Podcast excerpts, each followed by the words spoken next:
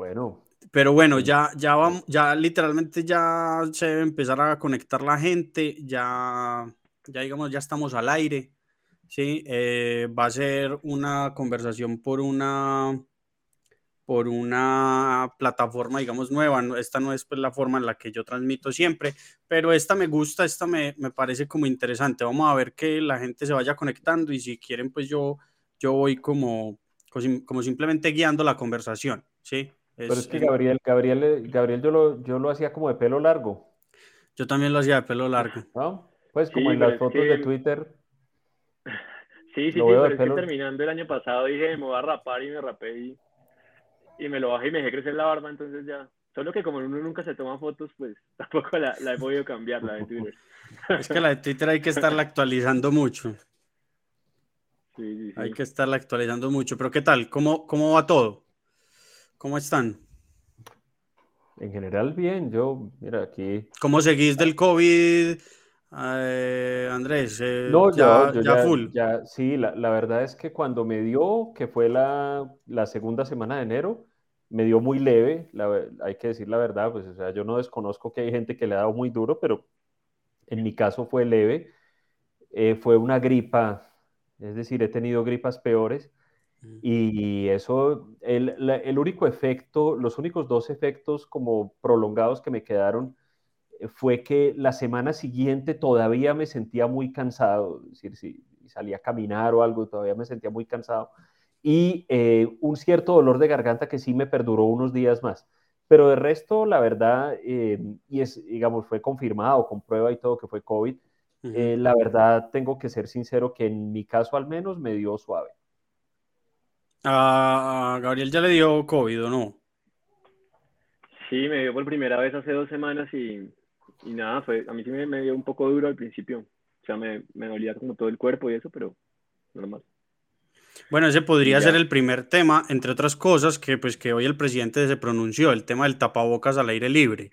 Eh, yo creo que sinceramente, pues como que seguir defendiendo el uso del tapabocas al aire libre me parece como una, una tontería, o en general, ¿qué piensan ustedes? Gabriel, que... Sí, Gabriel, Gabriel, ¿por qué? ¿Por, por dónde va? No, no, yo sí, yo sí apoyo que ya dejemos de usar el tapabocas. Es cierto que, por ejemplo, los, como los médicos esos que, que hacen parte de esas agremiaciones médicas, no sé, el Colegio Médicos de Bogotá y todo eso, dicen que, que aún es muy riesgoso y demás, pero yo, yo creo que ya fue suficiente y me parece un contrasentido, por lo menos, en cuanto a que en los espacios cerrados todo el mundo anda sin tapabocas, restaurantes, la vaina, todo el mundo se quita permanentemente todo el día. Entonces no entiendo la, razón para mantenerlo pues en las calles. A mí, yo, yo estoy de acuerdo, a mí me parece una estupidez, es decir, em, em, el, el, el, mandato o la obligación del uso del tapabocas en la, en la calle lleva a cosas absolutamente paradójicas como las que acaba de, de, de escribir Gabriel, como que uno anda con tapabocas en aquellos espacios donde sería seguro andar sin tapabocas, pero se lo quita en los espacios en donde de pronto es más riesgoso estar sin tapabocas. Entonces eso es completamente absurdo. Yo creo que hay suficiente cantidad de, evidencia que muestra que el, contagio en espacios abiertos es muy improbable, pero, pero, sobre todo yendo a lo, que comentaba Gabriel de, de, esos representantes de las asociaciones médicas que salen en los noticieros, que francamente yo no sé de dónde los sacan, hmm. no, no, quiero generalizar, pero francamente yo no sé de dónde sacan algunos. Eh, ellos, ellos, ellos hablan como si no como si no existiera en su mente la idea de que en algún momento hay que salir de esto y hay que hacer un tránsito de esto hacia, hacia, una, hacia una situación diferente. Entonces, que, que sin tapabocas probablemente haya más contagios, pues, pues probablemente sí, no sé, pero es decir, el, el, el, el, hecho de que como se está hablando ya en, todos, en, en varios países del mundo, el, paso que tengamos que dar ahora sea aprender a vivir con esto, yo creo que requiere un cambio de actitud. Y, claro, pero ahí es donde está, digamos, la contradicción y es, quieren constantemente estarnos hablando de la pandemia en tanto tenemos que aceptar que ya es para siempre en el sentido de, pues, no sé, será una influenza más, pues una, una, una enfermedad más, pero al mismo tiempo no podemos, no pueden aceptar la idea de que tenemos que normalizar la vida y que el tapabocas al aire libre mínimamente no hace parte de la normalización de la vida. Entonces ahí es la contradicción.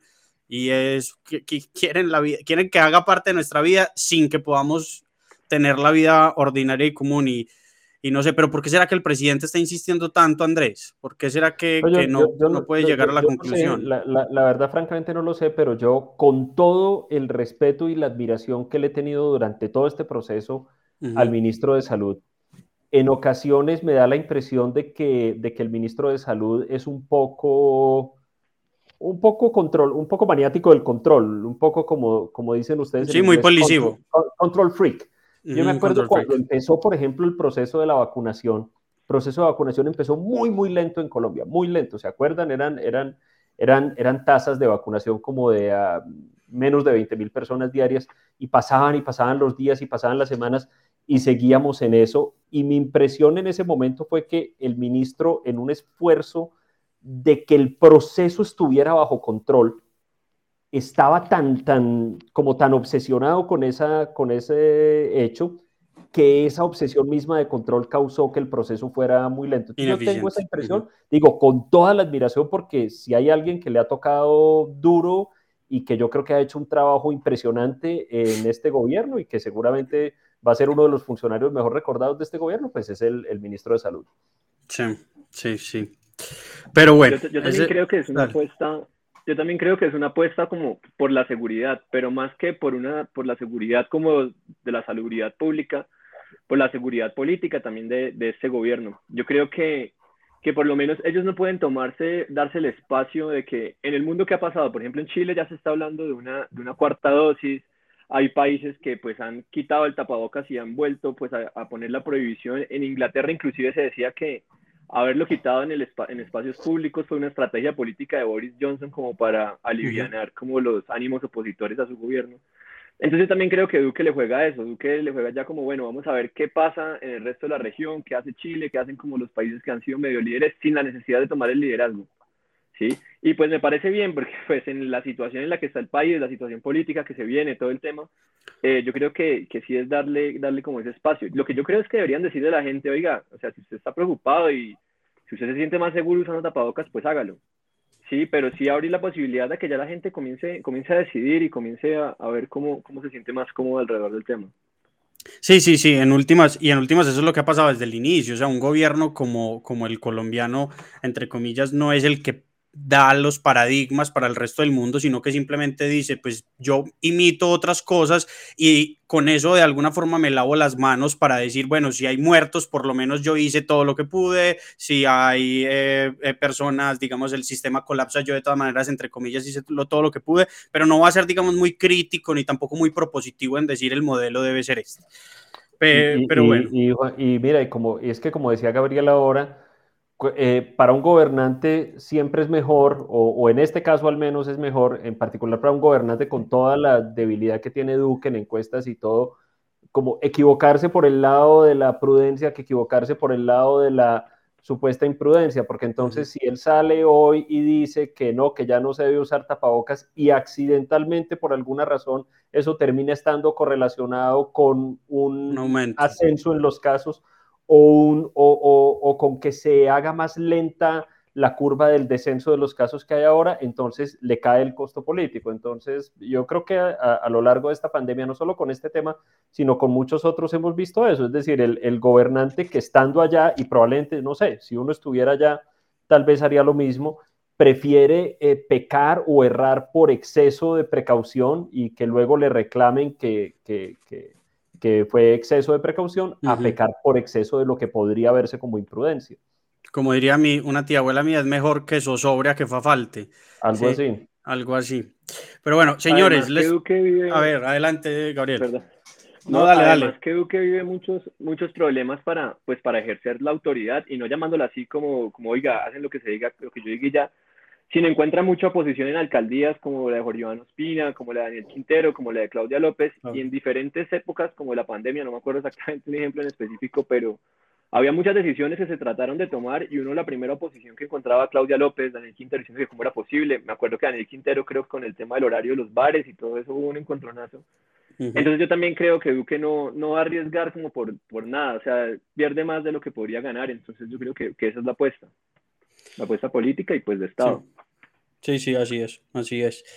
Eh, el primer, pasemos a, otro tema. Eh, lo, digamos que de los grandes temas de política que ha habido, por lo menos en las últimas dos semanas o en la última semana, que ha habido muchos, eh, yo quisiera empezar con, con el tema de, digamos, de Colombia en este momento. Como que el panorama real de Colombia en este momento me parece complejo, específicamente este que estamos en este instante, porque se están combinando muchas cosas, pero yo creo que lo más relevante, sin duda alguna, en este instante es el tema del terrorismo. O sea, eh, yo al inicio de este año y a finales del año pasado insistía que no, que es que estamos en un país, una, una berraquera, que tenemos que ver precisamente lo positivo de que no estemos ante, ante las pasadas, digamos, atentados de terroristas contra la registraduría y cosas electorales, etcétera. Pero lo cierto es que sí están pasando. ¿Sí? Y están pasando en una medida muy inferior a otros años, están pasando de otras modalidades, pero sí están pasando. Y, y, yo, la verdad, no entiendo, no entiendo exactamente qué es lo que hay detrás de esto. Es el ELN eh, influyendo en las, en las elecciones, son grupos digamos, relacionados directamente con los partidos políticos diciendo voy a influir, voy a, voy a, voy a digamos, a apalancar a través de la violencia las elecciones, es simplemente un movimiento, no sé, el clan del Golfo teniendo una pelea con dos o tres policías como, como en Montería, ¿Qué es exactamente lo que está pasando específicamente con, el terrorismo? Este terrorismo es que ustedes en este instante, digamos, ahorita podemos tocar los otros temas, el de Piedad Córdoba y el de Char, como en temas, digamos, electorales estrictamente, pero en el tema del, terrorismo, que entre otras cosas es lo que Alejandro Gaviria viene diciendo desde hace rato, de que se viene una, un pico nuevo de violencia, etcétera, y pareciera que no, no se va a venir ningún pico, parece que ya empezó. Mm, ¿Cuál es la perspectiva de ustedes? Adelante, si querés, Andrés. Ah, mira, Juan Sebastián, yo, yo creo que hay muchísimas cosas diferentes, pero todas ellas puestas sobre un mismo telón de fondo que ya explico cuál es. ¿Qué quiero decir? Hay, hay, hay muchos fenómenos locales diferentes. Entonces, por ejemplo, en Arauca, parece que toda la violencia que ha ocurrido en los últimos días tiene mucho que ver con enfrentamientos entre ELN y disidencias de las FARC y entre diferentes disidencias de las FARC también. Cosas que están sucediendo en Arauca y que está sucediendo más allá de la frontera con Venezuela, donde se enfrentan los de la segunda Marquetalia con los de Iván Mordisco, no sé qué, y Gentil Duarte, etcétera, etcétera. Gentil Duarte se volvió poderosísimo, habiendo sido el primer disidente del, del, proceso de paz porque se retiró del proceso de paz antes de, antes de que se firmara el acuerdo. Y en el Cauca probablemente la dinámica es diferente, y en otras partes del país. En, toda esa zona de la Macarena y el Yarí, por ejemplo, hay una expansión muy fuerte de, la disidencia de Gentil Duarte en el Guaviare, etcétera, etcétera. Entonces hay muchos fenómenos. Probablemente algunos tengan una motivación electoral. Por ejemplo, el ELN sigue siendo primordialmente una organización eh, política con unas intenciones políticas y entonces seguramente eh, quiere, quiere, quiere tener alguna incidencia en el proceso. Pero entonces hay muchas cosas puestas todas sobre un mismo telón de fondo y ese telón de fondo es la incapacidad de, del Estado de evitar eso.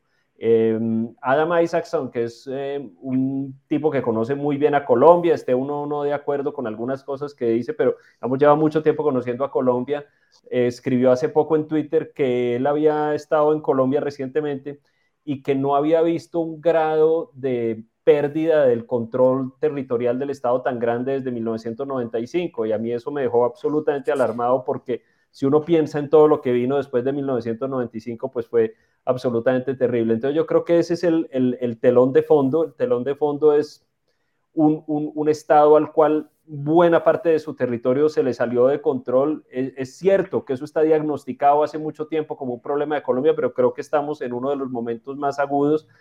Cada vez que uno hace un comentario de esto en una red social, por ejemplo, entonces se activan los, los defensores del presidente a decir, em, y yo ya conozco algunos, o sea, se, se, ve que tienen eso como... Casi bodegas. Oficio, pero, pero pues, se dedican a eso siempre con la misma respuesta, es que Santos dejó 200 mil hectáreas de coca. Y bueno, sí, sí puede ser y me parece bien que se lo cobren, porque realmente sí, el, el, yo creo que el gobierno Santos cometió dos errores muy grandes. Uno fue ese estímulo a la, a la, a la siembra de coca y el otro fue que firmaron el acuerdo de paz y, se desentendieron de eso. O sea, Santos firmó el acuerdo de paz y se desentendió completamente del tema y se fue a viajar por el mundo a recibir homenajes internacionales cuando quedaba vivo el problema de, bueno, hay un montón de áreas del país donde las FARC eran la presencia eh, eh, dominante, ahora qué va a pasar? Entonces, ¿eso qué va a pasar? ¿Lo va a ocupar el Estado o eso lo van a ocupar disidencias o el ELN o qué? Lo dejaron así, pero este presidente lleva tres años y medio en el cargo.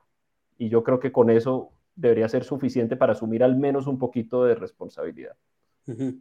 Pero entonces estos, estos, digamos, escenarios que si bien son distintos, Andrés, son, los ves, digamos, como disociados, es decir, no, en realidad no tienen que ver los unos con los otros, o digamos el fenómeno de, el, el único fenómeno que los une es la, la, la, la paquidermia y la, y la ausencia del Estado o, hay otro, o hay otro. Es decir, por ejemplo, el electoral.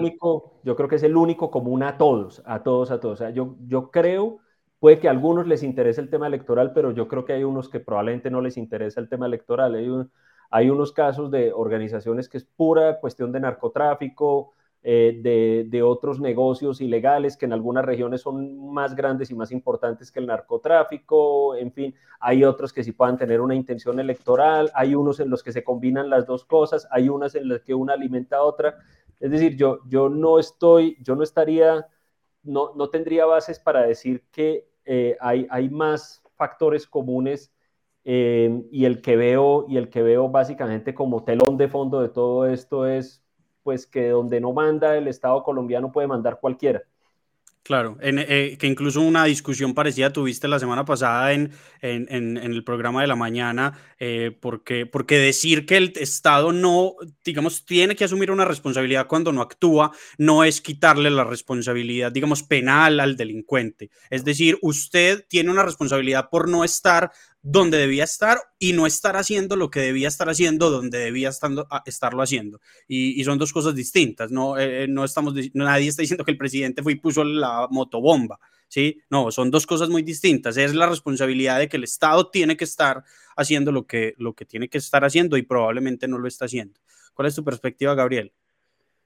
Pero, pero yo sí creo, bueno, acá, acá hay muchas, acá hay varias cosas. La primera es, sí creo, como decía al principio, Juan Sebastián, que el mayor problema que tiene Colombia es el narcotráfico, ¿sí? Y la inseguridad que genera y demás. Pero yo creo que el narcotráfico en la actualidad ya superó por creces a lo político. Entonces, si bien tiene tienen efectos políticos como, como el, el, incremento de la violencia y demás, no creo que el, su fundamento sea como tal político. De pronto puedo hablarse de un fundamento como desestabilización del Estado, que eso pues da la sensación política, por decirlo así, de que pues el Estado está perdiendo el control o inclusive que nunca lo ha tenido. Ahora bien, yo concuerdo con, con Mejía en que, en que sí hay una, sí hay falta de Estado, hay falta de Estado pues en las regiones, en las regiones donde más hay droga, pues hay más droga porque hay menos Estado, pero también creo que el tema ha superado también la acción del Estado. O sea, el Estado ha, llegado, ha tratado de llegar a las regiones como con toda su capacidad. Ustedes han visto que, por ejemplo, en los últimos años eh, se habla de que aumentó la cobertura en educación, de que aumentó la cobertura en salud y demás, pero hay aspectos que yo creo que, que lo superan por completo, aspectos objetivos como el, tamaño del territorio colombiano, eh, como las relaciones que, que, hay en otros territorios como el venezolano, como el brasilero, como el ecuatoriano. Entonces yo creo que, que ahí nos encontramos ante un actor no político un actor no político que pues interviene indirectamente en política. Y porque yo creo también que... Y que le gana al Estado, es decir, que, sí, que, es mucho más grande que cualquier propósito que los gobiernos se hagan. Pues no sé si le gane, pero yo creo que las, las sociedades que se ven envueltas en estas dinámicas de criminalidad eh, no tienen un concepto tampoco de, de, Estado, ¿sí? Uno les puede decir, ¿por qué no llega el Estado? ¿Por qué no llega la Defensoría? ¿Por qué no llega la Fiscalía? Pero igual así llegaran pues simplemente la gente siente y sigue buscando cómo sobrevivir. Entonces todo el mundo arroja la solución, la solución, llevemos más, más, como más recursos al campo. Sí, y todos la tienen, o sea, el problema es usted cómo lo hace realmente realidad y, no se puede, o sea, realmente es como Alejandro Gaviria también decía antes, como que los cambios en la política pública se tienen que dar de manera progresiva y como por largos periodos de tiempo. Entonces creo que ahí sí hay una ausencia. Yo creo también que el pico de violencia más que sea un pico como por culpa del gobierno Duque o por la falta de autoridad del gobierno Duque, creo que es algo, creo que es una dinámica natural del país que siguió al Tratado de Paz. ¿sí? Cuando se hace el tratado de paz con las FARC, sale un actor como del narcotráfico liberando pues territorios y, rutas y demás. Y entramos en una contención también entre, entre grupos criminales por, por esos lugares, ¿sí? Entonces, por ejemplo, cuando las noticias todo el mundo se escandaliza, que no, que los líderes sociales, que están matando líderes sociales, yo realmente no entiendo a la gente porque la gente lo dice como si fuera el Estado el que los está asesinando. Yo creo que es como un antecedente ahí también por el tema de, de los falsos positivos, ¿sí? La gente, la gente hace una, una, una, relación con los falsos positivos, es muy cierto. Mm. Claro, pero ahí lo que está pasando es que están matando, por ejemplo, los líderes sociales que se están involucrando como en los intereses, no sé, piensen en el cartel de los soles, en, en, en, los carteles mexicanos que ahorita son los que están dominando pues esas zonas, ¿sí? Entonces ellos son los que están cometiendo, cometiendo esas masacres. Entonces vemos poblaciones rurales, entonces que unas trabajan como no sé, piensen, para los cárteles, otras trabajan para el ELN, otras para las FARC, y los que ustedes saben, las FARC y sus disidencias, todas con diferentes intereses, parecerían bandas criminales distintas. Entonces es muy difícil para el Estado llegar a decir, oiga, no, yo soy el Estado, venga conmigo. Eso también explica ese efecto, digamos, pos, eh, pos acuerdos de paz también eh, podría explicar, obviamente hay que incluir la pandemia, pero también podría explicar el tema de seguridad urbana, de inseguridad, pues, dentro de las ciudades, Gabriel, ¿o no? Sí, yo creería que sí. O sea, eso es como, eso es como diríamos como una especie de posguerra, pero yo creo que a ese argumento se le ha dado un mal manejo, porque por ejemplo los sectores más, más radicales del centro democrático y demás, ellos dicen es que a nosotros desde la, desde la contención política del plebiscito nos decían vamos a llevar la guerra a las ciudades, no sé qué. Y pues no es eso. O sea, lo que está pasando es que realmente no hay oportunidades en el campo y estamos viviendo como un desplazamiento de esas poblaciones rurales a buscar recursos en las ciudades y terminan envueltas como en estos aparatos delictivos y toda la, o sea, todo se viene desarrollando en la ciudad y pues la gente trata lo que les decía de sobrevivir. Miren, esto es muy interesante porque, por ejemplo, cuando mataron a Gaitán, la gente se pregunta cuál era como la situación social de Bogotá y demás para que se diera un Bogotazo, y era esa, o sea, la población rural, había una gran migración de la población rural como a la ciudad de Bogotá, y esa población rural era la que había vivido la violencia partidista en el campo, la que pues había sido objeto como de toda la victimización alrededor de la política, esa población rural fue la que terminó pues reaccionando ese día, se dice, ¿no? Que era una, una, gran, una gran cantidad de gente. Entonces yo creo que pasa algo así, y yo creo que son problemas como que sean, son los mismos, los, hemos vivido los mismos problemas desde hace 30 años y pues es verdad, la gente está cansada y todo, pero también se han dado como pasos agigantados en ciertas, en ciertas cosas, solo que naturalmente el Estado por todos esos temas de corrupción pues pierde legitimidad ante la opinión pública. Entonces usted, ante una opinión pública que desconfía de usted, ¿usted cómo le va a decir? Oiga, realmente sí hemos tratado de hacer muchas cosas. Si ustedes ven eh, eh, ahorita en el, en el DNP y en el DANE se ha hablado de, pues, inclusive de acabar con la estratificación y de cambiar cómo, cómo se reparten los recursos y demás. O sea, ha habido un esfuerzo técnico detrás como del Estado. Pero ahí también viene lo que dice, lo que dice Andrés, como que tampoco puede excusarse el Estado, no, es que pues la cosa es muy difícil y, y no podemos seguir adelante. Pero yo sí creo que son muchas situaciones que están confluyendo. La pandemia creo que es una cosa, pues no solo sin precedentes, sino muy importante porque realmente mucha más gente se fue a la pobreza extrema y esa gente está buscando recursos y los recursos están en esas actividades de economías subterráneas. Sí, sí. Eh, incluso lo que voy a preguntarles lo, lo, lo ha dicho, digamos, el mismo el mismo petrismo, si se quiere, pues, o, el pacto histórico. Eh, pero ¿ustedes creen que todo esto hace que uno pueda llegar a decir que las garantías electorales, pues, para tanto las elecciones eh, al Congreso como las presidenciales y lo que sea, están en riesgo? ¿O, sería exagerado pensar que esto está poniendo en riesgo las garantías de transparencia electoral? Eh, Juan Sebastián, mira, dame una pequeña licencia porque sobre el tema anterior Sí, sí. Hay, hay, una última cosita que yo quisiera comentar y es que yo creo que uno de los problemas que tenemos los colombianos con la cuestión de la presencia del Estado, que no es una discusión de este año ni de esta década, ni siquiera del siglo XXI ni del XX, sino que está desde el siglo XIX puesta sobre el tapete, es que no entendemos cómo funciona la presencia del Estado y cómo funciona, cuál es, en, qué consiste la presencia del Estado. Y lo digo por lo siguiente, entonces hay varias maneras de mirarlo. Entonces, una manera de verlo es que es militar, entonces sí, de eh, 10.000 Policía cada dos cuadras. Del 10.000 soldados Arauca y policía cada dos cuadras. Otra es económica, es decir, eh, es, es esa idea de que las regiones del país donde no hay presencia del Estado son las regiones apartadas, y pobres donde no hay, por ejemplo, vías y no hay oportunidades de mercado de los productos agrícolas, etcétera, etcétera. Eh, y la otra manera de verlo es eh, la, cuestión institucional. Entonces, que le dicen a uno, no, es que el Estado tiene que llegar con, no, solo con el ejército, sino tiene que llegar con el alcalde, la policía, el juez, la escuelita, el hospital, etcétera, etcétera, etcétera. Pero em, se pone uno a revisar ciertas, ciertos contraejemplos en Colombia o ciertos casos en Colombia que parecían, parecerían ser un contraejemplo de todo esto. Entonces yo, por ejemplo, pensaba en dos lugares que yo por, circunstancias personales conozco muy bien. Uno es Cartago Valle. Cartago, Cartago es una ciudad rica, es una ciudad, allí, eh, es una ciudad franca y totalmente rica, mm, sin contar la cuestión del narcotráfico. Es decir, es una ciudad que tiene una actividad agrícola y comercial enorme desde hace muchísimos años.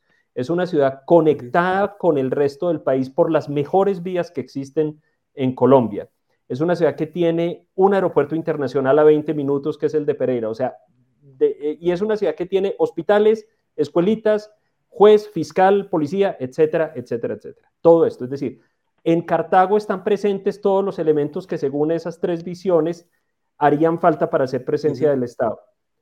Yo no sé ahora, pero cuando yo conocí Cartago, todas estas cosas estaban presentes y allá no mandaba el Estado colombiano. Para nada. O sea, la autoridad del Estado colombiano era secundaria con respecto a la autoridad de la mafia, de los carteles de la mafia, que eran los que mandaban y ejercían el poder real en Cartago.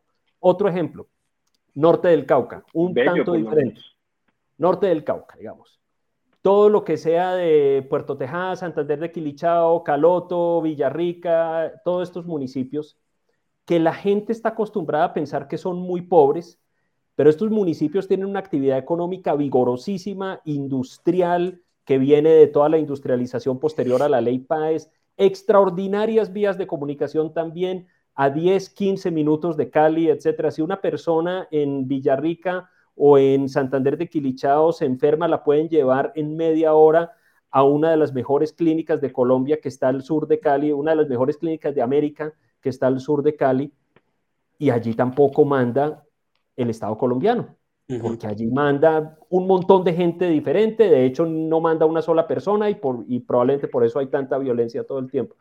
Entonces yo me pregunto si la cuestión de la presencia del Estado no tiene un carácter más bien, no es una cuestión como simbólica, es decir, es, no sé qué es, pero no, pero, pero pareciera, pareciera por lo que estás diciendo que es más bien como una, una, suerte de paradigma de la ciudadanía. Es decir, si genuinamente el ciudadano reconoce que el Estado es una institución y es un, digamos, un sujeto que va más allá de la carretera, que va más allá del dinero, que va más allá de eso. Probablemente. bien esté o no, usted tiene que, digamos, sentir la, la, la, vincula, digamos, la vincula, vinculatoriedad de, de, de, de, ese, de esa gran institución que lo determina usted como ciudadano, que en el caso de los ejemplos que estás poniendo, creo, no sé qué fue lo que dijo Gabriel, pero le entendí que bello. Sí, sí, o sea, refiriéndose como un poco refiriéndose a lo que decía Andrés sobre... Pero mencionaste bello. Pero si esas instituciones, sí, sí, sí, sí. Exacto, es el mismo ejemplo. Es el mismo ejemplo. Es pues, que más estado que el municipio más grande que limita con Medellín, pero usted no se siente ciudadano en tanto estado colombiano, se siente ciudadano en tanto los Pacheli me, me, me protegen. Y ahí es precisamente el asunto de reconocerme como yo ciudadano, como un, parte de un estado. El problema no es el estado ahí, el problema es la ciudadanía. Y es que eso es fundamental porque así como lo estamos planteando, del ciudadano como, primero hay un problema como de una idealización del Estado, pero si nos planteamos, para el ciudadano que es el Estado, un sector de la política colombiana nos va a decir, el Estado para mí es seguridad, es poder salir a la calle tranquilo, cosas así. Y el otro nos va a decir, el Estado para mí es aquel que debería a mí garantizarme salud, educación como bienestar. Entonces, vemos esa tensión política, eso es lo, primero que yo creo que divide a esos, a, esos, a esos sectores de la política colombiana, que, en pues, creería que según están las cosas son los sectores mayoritarios. Entonces, ¿cuál es el problema? Entonces luego viene la gente y dice lo, lo, que, decía, lo que decía Juan Sebastián, como bueno, entonces sale electo, no sé, el gobierno de la seguridad, sale electo el gobierno de lo social, como Petro en Bogotá. Y igual, si usted no se siente como ciudadano o parte de ese Estado del que hablamos, pues usted, el Estado tampoco tiene legitimidad sobre su accionar. Entonces el Estado yo también creo que queda maniatado de alguna forma. Miren, en Bogotá se dice una cosa pues generalmente que dicen en relación como a, los, a Medellín, dicen, no, es que Bogotá, Medellín es más organizado y todo que Bogotá, porque en Bogotá no hay como sentido de pertenencia, dicen acá. Entonces acá hay una, una población como flotante que va y viene y está y que no les importa Bogotá, pero eso en el fondo no es un arraigo, sino eso en el fondo como es, es un compromiso con la comunidad que está, que está vinculada a través de la política y la democracia, así más que como con los, con los, con los, con los ciudadanos. Entonces yo creo que ahí... yo no, no quisiera usar esta palabra porque siempre ha tenido muchos, muchos problemas, pero es algo muy parecido a lo que siempre se dice como patriotismo, como sentido de pertenencia, pues porque son palabras, digamos, muy complejas en la historia de la humanidad, ¿cierto? Pero es literalmente ese mismo sentido. es alguna, clase, alguna clase de relación simbólica, ¿no? Sí. Entonces, que, que, que no necesariamente tiene que ver ni con que haya militares, ni con que haya actividad económica, ni con que haya escuelitas y hospitales, sino con otras cosas. No sé, mira, yo, yo hace unos años yo eh, eh, trabajé o tuve que ver con uno, trabajé en unos estudios sobre el contexto político de una zona del sur del Tolima y antes de trabajar en eso, mi visión del conflicto colombiano era muy moralista y después de eso cambió, porque por ejemplo yo entendí ahí por qué a un joven, un muchacho de 12 años, de una vereda de, no sé, del municipio de Planadas o de Chaparral Altas, ¿cuál era su plan de vida? Así como el de algunas personas es ser abogado o, trabajar en un banco, pues el plan de vida de un muchacho en esas zonas era ser guerrillero, pero ¿por qué? No porque la guerrilla necesariamente ofreciera las únicas posibilidades económicas en la región. Esta tampoco es una región tan apartada. O sea, coge un jeep y coge un bus y en, en una hora está en Ibagué, si es que se quiere ir ni porque la guerrilla reclutara, sí había reclutamiento, pero no todo el que llegaba a la guerrilla era por reclutamiento forzoso, ni por, ni por todas las cosas que hemos discutido, sino porque, ¿por qué? Pues porque un joven en esa zona lo que ha visto toda la vida es pasar por ahí a la guerrilla y las personas respetables en su región y en su corregimiento, en su vereda, eran pues los comandantes de la guerrilla y y entonces eso va creando una relación. Un paradigma cultural, sí, cultural, de la forma. Es, un paradigma cultural. Mira, eh, Maquiavelo dice en el, en, el, capítulo 3 del Príncipe que cuando un gobernante está en riesgo de perder un territorio, se tiene que ir a vivir allá.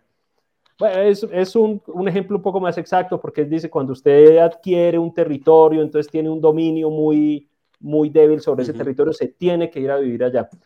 ¿Y, y, y por qué?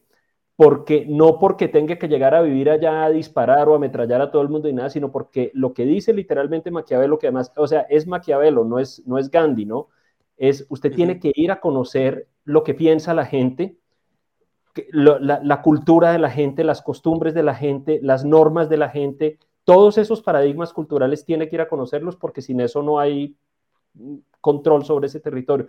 Y yo me, yo, yo me he puesto a pensar mucho en eso, sí, yo sé que va a decir una ridiculez, pero no sé si el presidente de Colombia se debería ir a vivir a Tibú o se debería ir a vivir a Tame o algo así, o por lo menos tener una persona que viva allá, yo no sé, pero, pero hay una desconexión tan grande de, no de la, los estudios que nos indican cuánto hace falta de acueductos y vías en esas zonas son muy buenos y sirven para mucho, sirven para diseñar la política pública, pero hay algo como que no captan ni esos estudios, ni, captan los alcaldes, ni los concejales, ni los gobernadores, porque ellos son parte de la dinámica, parte del juego. Entonces yo me pregunto si, si algún día el gobierno de Colombia de verdad quiere tener una presencia simbólica verdaderamente, que, que, genere verdaderamente ese lazo, si al gobierno de alguna manera le toca irse a vivir y entender la gente de esos territorios, o sea, sus, sus expectativas, sus representaciones, sus anhelos, sus... Yo creo, yo creo Andrés, que eh, entre otras cosas, creo que el, el, que no suceda pasa precisamente por creer que eso debe suceder. Yo creo todo lo contrario. Y es que entre más se afiance la idea de que esos, ese arraigo solamente está atravesado porque el gobierno haga, digamos, tenga la intención de hacerle hacerlo ese, o de influir ese arraigo, menos va a suceder. Es decir, eh, la, historia de Colombia, eh, y creo que lo hemos hablado Gabriel en esos spaces, la historia de Colombia está atravesada por un presidencialismo eh, exagerado, por una idea de que el único llamado a resolverlo todo siempre es el, la rama ejecutiva, el presidente debe resolverlo. Y algo, algo de eso tiene, digamos, como causa este problema. ¿Sí? Si hubiera, digamos, una mayor autonomía, si se quiere, una, menos, una menor dependencia de las decisiones eh, ejecutivas, una mayor credibilidad en la ley como algo objetivo, en las decisiones, digamos, que están por fuera del sujeto, del presidente, del gobierno, de que no es un asunto de cada cuatro años, de que no es para seguir con tu ejemplo, eh, eh, Duque yéndose a vivir allí, sino el Estado actuando de muchas formas creería que si se cambia ese paradigma, eh, se resuelve más fácil eso. No, creo que es contraintuitivo si se quiere en ese sentido. Pero hay muchas formas, yo tampoco lo sé, sí, yo tampoco lo sé. Napoleón fue el primero que pasó los, los Alpes con, con, su, con su ejército y muy probablemente esa es la forma adecuada. Yo lo que estoy diciendo es que en un estado tan complejo como el colombiano, porque si se va a vivir a mi tubo, entonces los de los llanos van a decir, eh, eh ¿por qué no se viene para acá? Eh, eh, las herramientas sí, andar con un vagón por todo como exacto con, y, con una, y, sería casi que ridículo allí, exacto sí. Y, y, sería y, y, es, y es como tan tan tan compleja la idea y tan real al mismo tiempo porque de alguna forma eso es lo que hemos estado haciendo los últimos 50 años o, o más en la historia de este país ¿sí? creer que los gobernantes tienen que tener como es que le decían a Uribe el país en la cabeza bueno la cabeza. ¿Y, qué tal si no? ¿Qué tal si la, la, lo ideal sería que no? Que cada ciudadano tenga su pedazo de país en la cabeza y que se vaya moviendo, pero que haya un país verdaderamente disociado en ese sentido.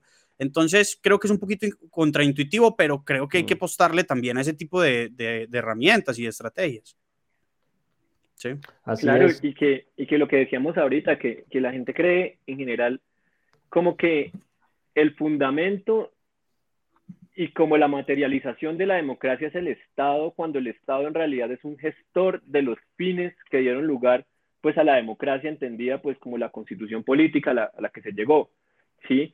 Entonces yo creo que, que ahí es donde, donde surge el problema y si, ustedes, y si ustedes ven, por ejemplo, uno de los grandes dilemas que hay en el mundo hoy en día es el tema del concepto de Estado-Nación, que antes ese concepto se, se establece a través como de un paradigma también identitario, pero venimos, por ejemplo, con ese mismo modelo, como a estados pluriétnicos como el colombiano y, y pues como otros países de, de Sudamérica, donde, donde esa identidad como que mediada por el Estado, pues no se puede dar. Entonces el Estado se crea, queda siendo como el único vínculo como ideológico que queda entre las personas.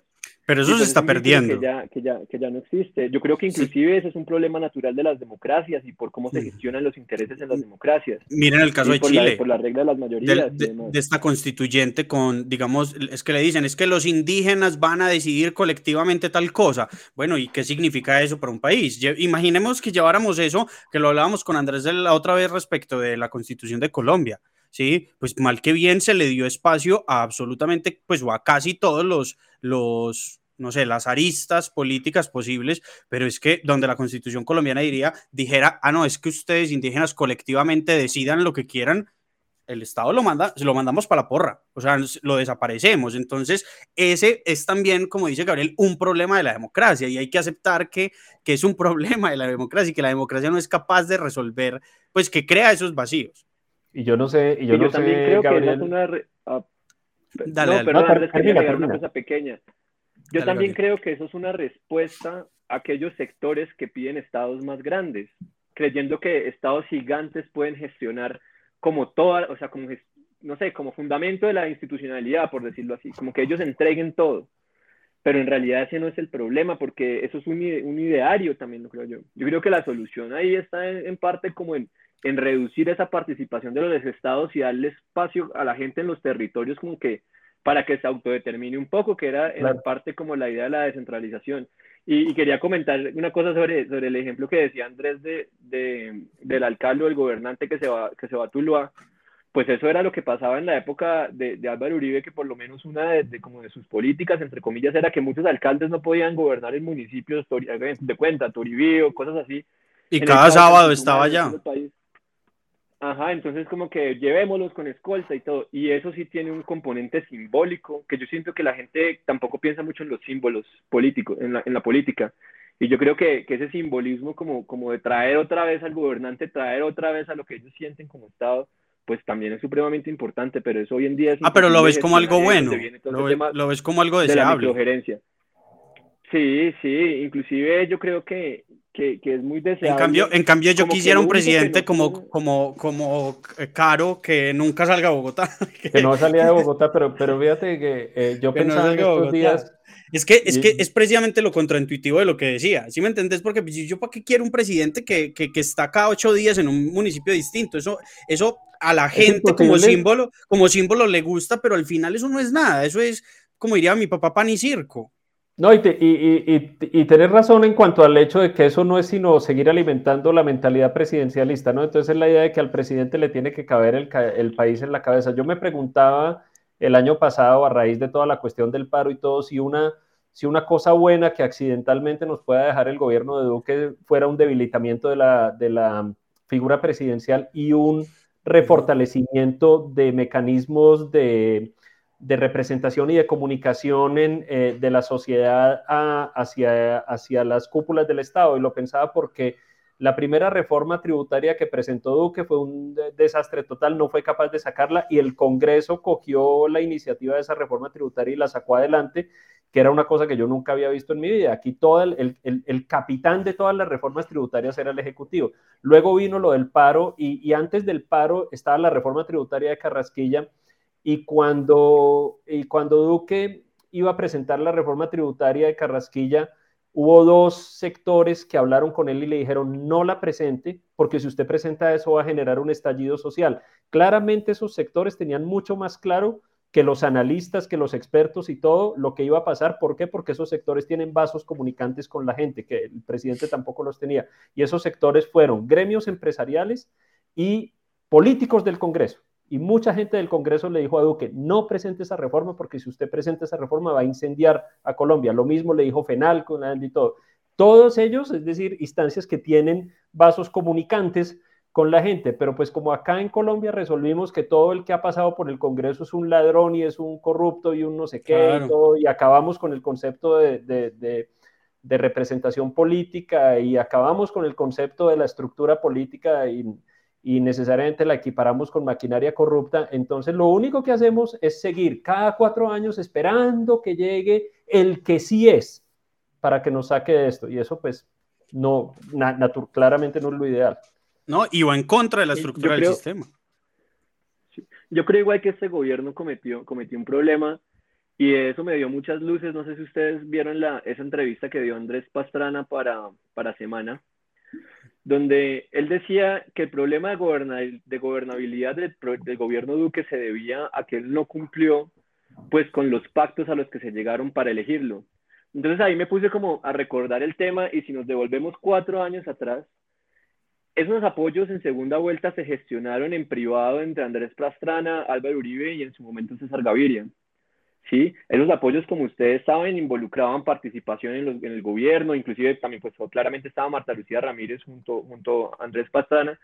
Esos apoyos exigían representación en el gobierno, pues a cambio de, del apoyo a las iniciativas de gobierno. Inclusive Andrés Pastrana mencionaba que, que él planteaba invitar a Vargas Lleras para, para darle una, pues, una especie de maquinaria legislativa al gobierno para que pasaran esas grandes reformas. Luego lo que se dice es que lo que pasó fue que Duque un poco como traumatizado, lo diría yo, con todo este tema de la mermelada y de cómo la presidencia de Santos había manejado pues el Congreso, él decidió hacer un gobierno con sus amigos. Y esto lo decía Pastrana, y yo generalmente no estoy de acuerdo con Pastrana, pero me parece que tiene todo el sentido. Entonces él dijo, cuando pasa eso y solo hace gobierno con sus amigos, cuando se había pactado que, por ejemplo, Pastrana cuenta que en esas reuniones habían pactado que la Procuraduría y la Fiscalía debían estar la fiscalía eh, primordialmente como en un partido que no fuera el de gobierno. ¿sí? Duque decide eh, nombrar al doctor Barbosa y así como decía conformar, se decía conformar un gabinete con gente cercana. Entonces él dice, él eso, eso demostraría, eso demostraría que Duque al no dar mermelada y al no ser entre comillas politiquero, no funcionó, no hizo que funcionara, o sea, entre comillas eso demostraría que la politiquería, ese aceite del que hablábamos al motor, eh, sí funciona. Es decir, es, es, es, como que la idea antidemocrática de que se sienten a repartirse el país no le gusta a la gente, pero de alguna forma es lo más democrático que, que podría haber.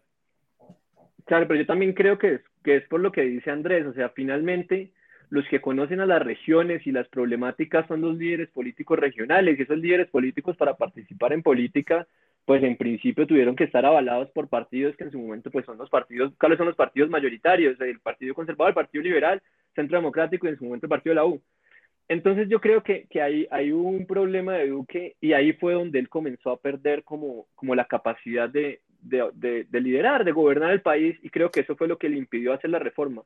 Que creo también, si bien estoy seguro que probablemente todo el mundo le dijo a, a, Duque que Carrasquilla estaba loco y que no la presentara, yo creo que también Carrasquilla estaba en un momento crítico, o sea, Colombia vino, venía con un déficit que, recibía a Duque muy fuerte, habían que hacerse cambios. La OCDE desde siempre viene diciendo, oiga, las bases de tributación en Colombia no las pueden seguir eh, asumiendo las empresas porque hay un problema de competitividad muy fuerte, porque están asumiendo una carga tributaria muy alta, tienen que ir más a las clases medias, eh, más a las personas naturales, perdón. Entonces ahí es donde sale la idea de que, bueno, entonces quitemos todas esas exenciones al IVA y luego devolvamos el IVA a la gente.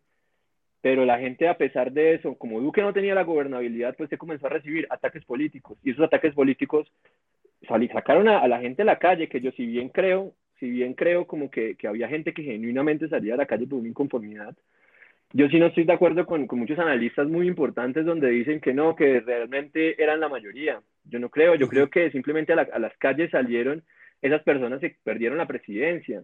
De acuerdo. y era un tema político eminentemente. O sea, obviamente hay una necesidad histórica que siempre ha estado presente y, y hay falta de recursos y demás no, no, no, pero eso es irrelevante frente este momento político se gestionó de esa forma. Se gestionó de esa forma y pues la, la, falta como de gobernabilidad de Duque puso el escenario perfecto para que esto funcionara y para que se cayeran todas las reformas importantes en este gobierno. Permítanme, ahí, ahí, creo que hay un problema. Permítame que como sé que Andrés se tiene que ir dentro de poco, quiero también meter este tema y que tiene que ver con todo esto, tiene que ver con la predisposición que tienen que tener los, que tienen los ciudadanos ante lo que el Estado hace o deja de hacer. En, en Twitter ayer le leí a una persona que, que, era muy urgente que se tramitara el asunto de eh, Piedad Corto que era completamente eh, inaceptable. Un famoso periodista dijo que era imperdonable, como si hubiera, entre comillas, actos imperdonables, entre otras cosas, pero que en todo caso se tenía que resolver urgentemente, que era una prioridad para este país el que se resolviera el tema de Piedad Córdoba y bueno, otros lo complementaban, y también el de Char, porque es que es muy importante lo de Char, obviamente, buscando que sea antes de, la, de, las elecciones, más allá de que simplemente es inocente creer que va a haber un proceso, digamos, eh, completo de cosa juzgada antes de elecciones, más allá de, de esa, creería yo, obviedad, ¿Qué es lo que está pasando en este momento en, desde la perspectiva de ustedes en la percepción que tienen los ciudadanos, que tiene la ciudadanía sobre la justicia, sobre la corrupción? Eh, esta, este, les cuento pues el almuerzo de hoy con mi papá fue la cosa más eh, larga del mundo porque eso desentrañamos todo, todo el, el, a, toda Piedad Córdoba, todo el entramado de Teodora, todo Raúl Reyes, bueno, como hasta las 4 de la tarde almorzamos. Eh, ¿Qué es lo que está pasando? ¿Qué, ¿Qué, qué, genera este tipo de cosas para el país? Ingrid Betancourt sale a decir que vea, es que yo fui más víctima por esta señora y entonces el, el, el país, ¿qué piensa exactamente? ¿Qué piensa? Eh, esto es grave, esto no es grave, esto es simplemente un chisme de caracol para influenciar, para influir en, la, en las elecciones. Eh, no sé, no sé. Adelante, Andrés. Yo creo, yo creo, Juan Sebastián, que eh, ambas cosas, objetivamente ambas cosas, la de Piedad Córdoba y la de Alex Char, y bueno, de Alex Char y Julio Gerlain y todo lo que hay alrededor de Aida Merlano, ambas cosas son objetivamente graves, pero como la pregunta que, que, que me estás haciendo es, ¿qué hay, eh, qué, qué, qué, es lo que está pasando y, y estas cosas como manifestación del, del debate político, qué es lo que indican? Yo creo que, yo creo que lo que indican, sobre todo con el uso de expresiones como esa que, que mencionabas ahora, de que es imperdonable, no sé qué, hay un poco de expresiones eh, eh, tal vez eh, sobredimensionadas, es que en la campaña actual la, se, se me ocurre a veces que la mayor esperanza que cada bando tiene es que pueda aparecer un escándalo o una revelación o un video. para que cancelen. Lo suficientemente grave de su rival como para que pueda noquearlo porque en este momento, como parece que nadie entiende cuáles son, nadie entiende cuáles son los términos de esta campaña, es decir, nadie sabe cómo se va a ganar, si esto es con propuestas, si esto es con debates, si esto es con carisma, si esto es con baile, no sé qué, parece que como que nadie tiene claro, como que el electorado está pasando por un momento muy raro y ni siquiera los mejores estrategas lo pueden descifrar, entonces, ¿qué sería lo ideal? O sea, el, el me gano la lotería si aparece una revelación absolutamente demoledora de mi, de mi contendor y así lo noqueo, entonces, y las que no son, las que no lo son tanto, pues trato de, de darles la mayor dimensión posible. Entonces, por ejemplo, la de Piedad Córdoba, pues es muy, muy grave, pero básicamente es una revelación sobre Piedad Córdoba, pero claro, y es lo que yo haría si estuviera en el otro lado de la mesa, tratar de darle la mayor extensión posible para que eso termine cubriendo no solo a Piedad Córdoba, sino al pacto histórico, en Petro y todo esto, pero eso, eh, lo que yo veo es que eh, eh, tengo la impresión de que nadie, ni siquiera los estrategas más avesados, saben cómo ganar estas elecciones porque no entienden y probablemente nadie entienda qué está pasando con el electorado ahora y qué quiere, si es un electorado claro, pero, que se va a mover por propuestas, por... Pero la pregunta, Andrés, pero la, pero la pregunta es, y, y, en estos días, ahorita lo conversaba con, con un amigo que tenemos en común, que pues, no me dice, no, no me deja decir su nombre, pero tiene un podcast sobre trabajar.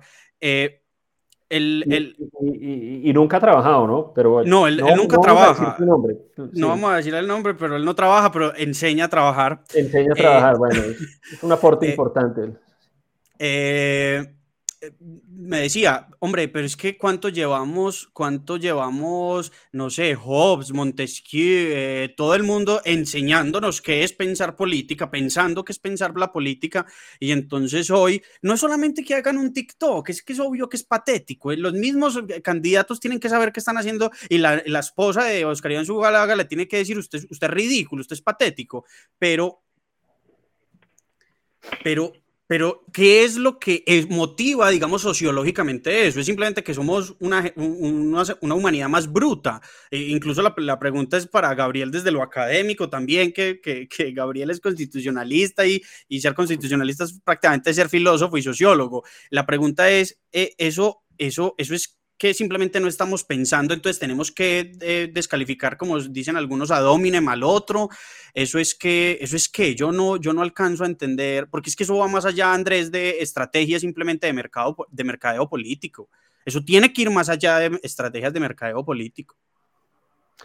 Yo, yo lo único que veo, yo lo único que creo por ahora es que todo el mundo parte, digamos, hay una premisa básica y es que el electorado en estos últimos años ha cambiado y es sensible a diferentes, a distintas cosas de las que, cosas distintas de las que era sensible antes.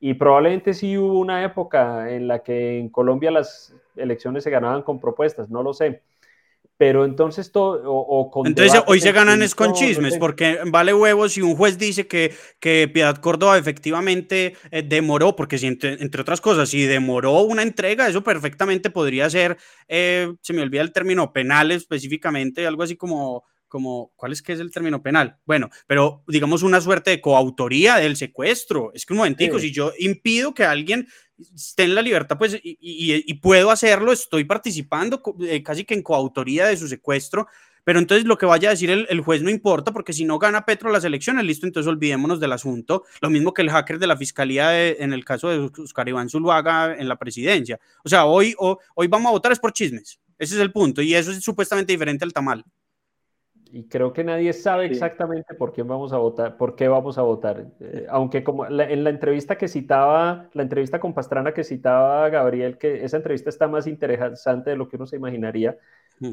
él, tiene perfectamente claro que las maquinarias, las, las tan denostadas maquinarias políticas van a poner muchísimos votos y por eso tiene una fe muy grande en que Barguil va a salir adelante. Pues solo el tiempo lo dirá, ya lo veremos. Yo creo, creo un poco la, pregunta, la pregunta ahorita, yo creo que nosotros tenemos una necesidad de verdad, pero una necesidad de verdad que debió ser saldada cuando se gestionó políticamente el fin del conflicto armado. Yo creo que nosotros estamos viviendo como el resultado de una mala gestión política del acuerdo de paz.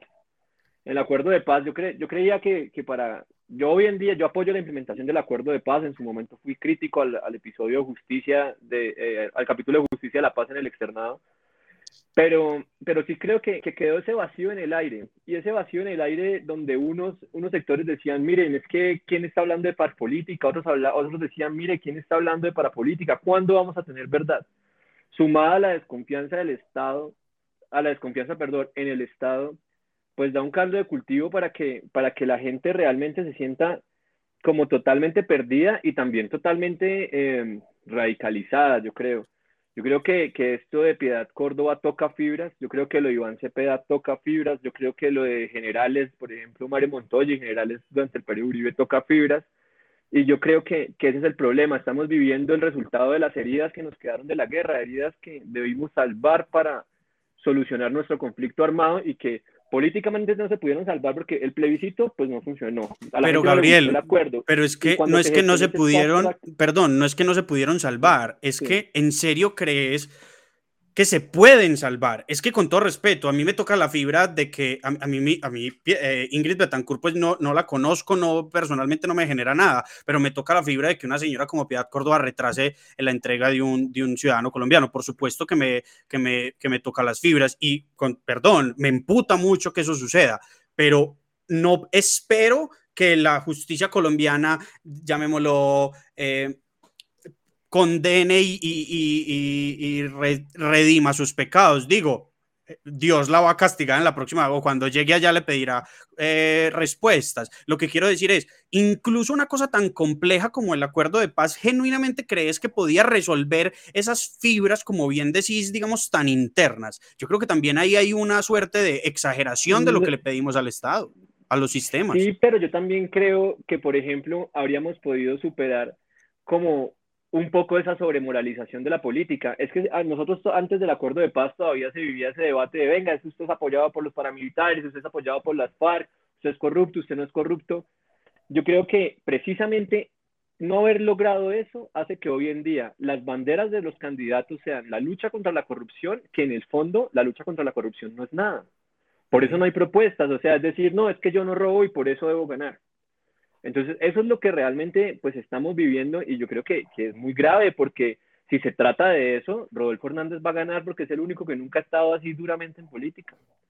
Y es un, es un man, es un tipo, perdón, que, que, le ha metido al tema que no, que él, todos son corruptos excepto él y pues si todos han estado en el poder, pues ¿por quién va a votar la gente? Por él. Y es precisamente por, por esa falta de gestión de, de, esas diferencias políticas que yo creo que tenemos en el país. O sea, nosotros deberíamos estar debatiendo. Yo esperaba realmente cuando en el 2015, antes de que saliera pues el acuerdo, yo decía, bueno, de pronto sí vamos a vivir este, esta época post-proceso de paz, donde nos vamos a sentar los de izquierda, los de derecha, y vamos a decir, oiga, definitivamente sí no podemos subir aranceles porque, porque nos jodemos, pero no, eso no pasó. Entonces, lo que seguimos viviendo el, el círculo vicioso que hemos vivido los últimos 40, 50 años. Y creo que ese es el problema. Y, inclusive no creo que la solución sea como muchos plantean, por ejemplo, cuando muchos plantean, no, el problema de Colombia es el presidencialismo.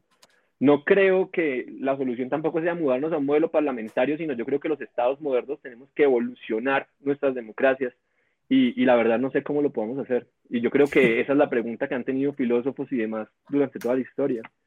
Y ahorita, que, y el problema del marketing, Mira, eso es increíble, o sea, realmente el tema, el tema del marketing sí ha, sido, sí ha sido como transversal porque si las estrategias de campaña se basan en la irracionalidad del votante y en apelar a sus pasiones, pues obviamente va a ganar el que más logre dividir y generar empatía hacia, hacia esa división, por lo menos. Yo creo que, que eso es, por ejemplo, lo que le critican a los tibios es eso, es precisamente pues que, que no, que no toman partido, pero yo creo que también ese es el problema, es, no, es volverse un intransigente permanente.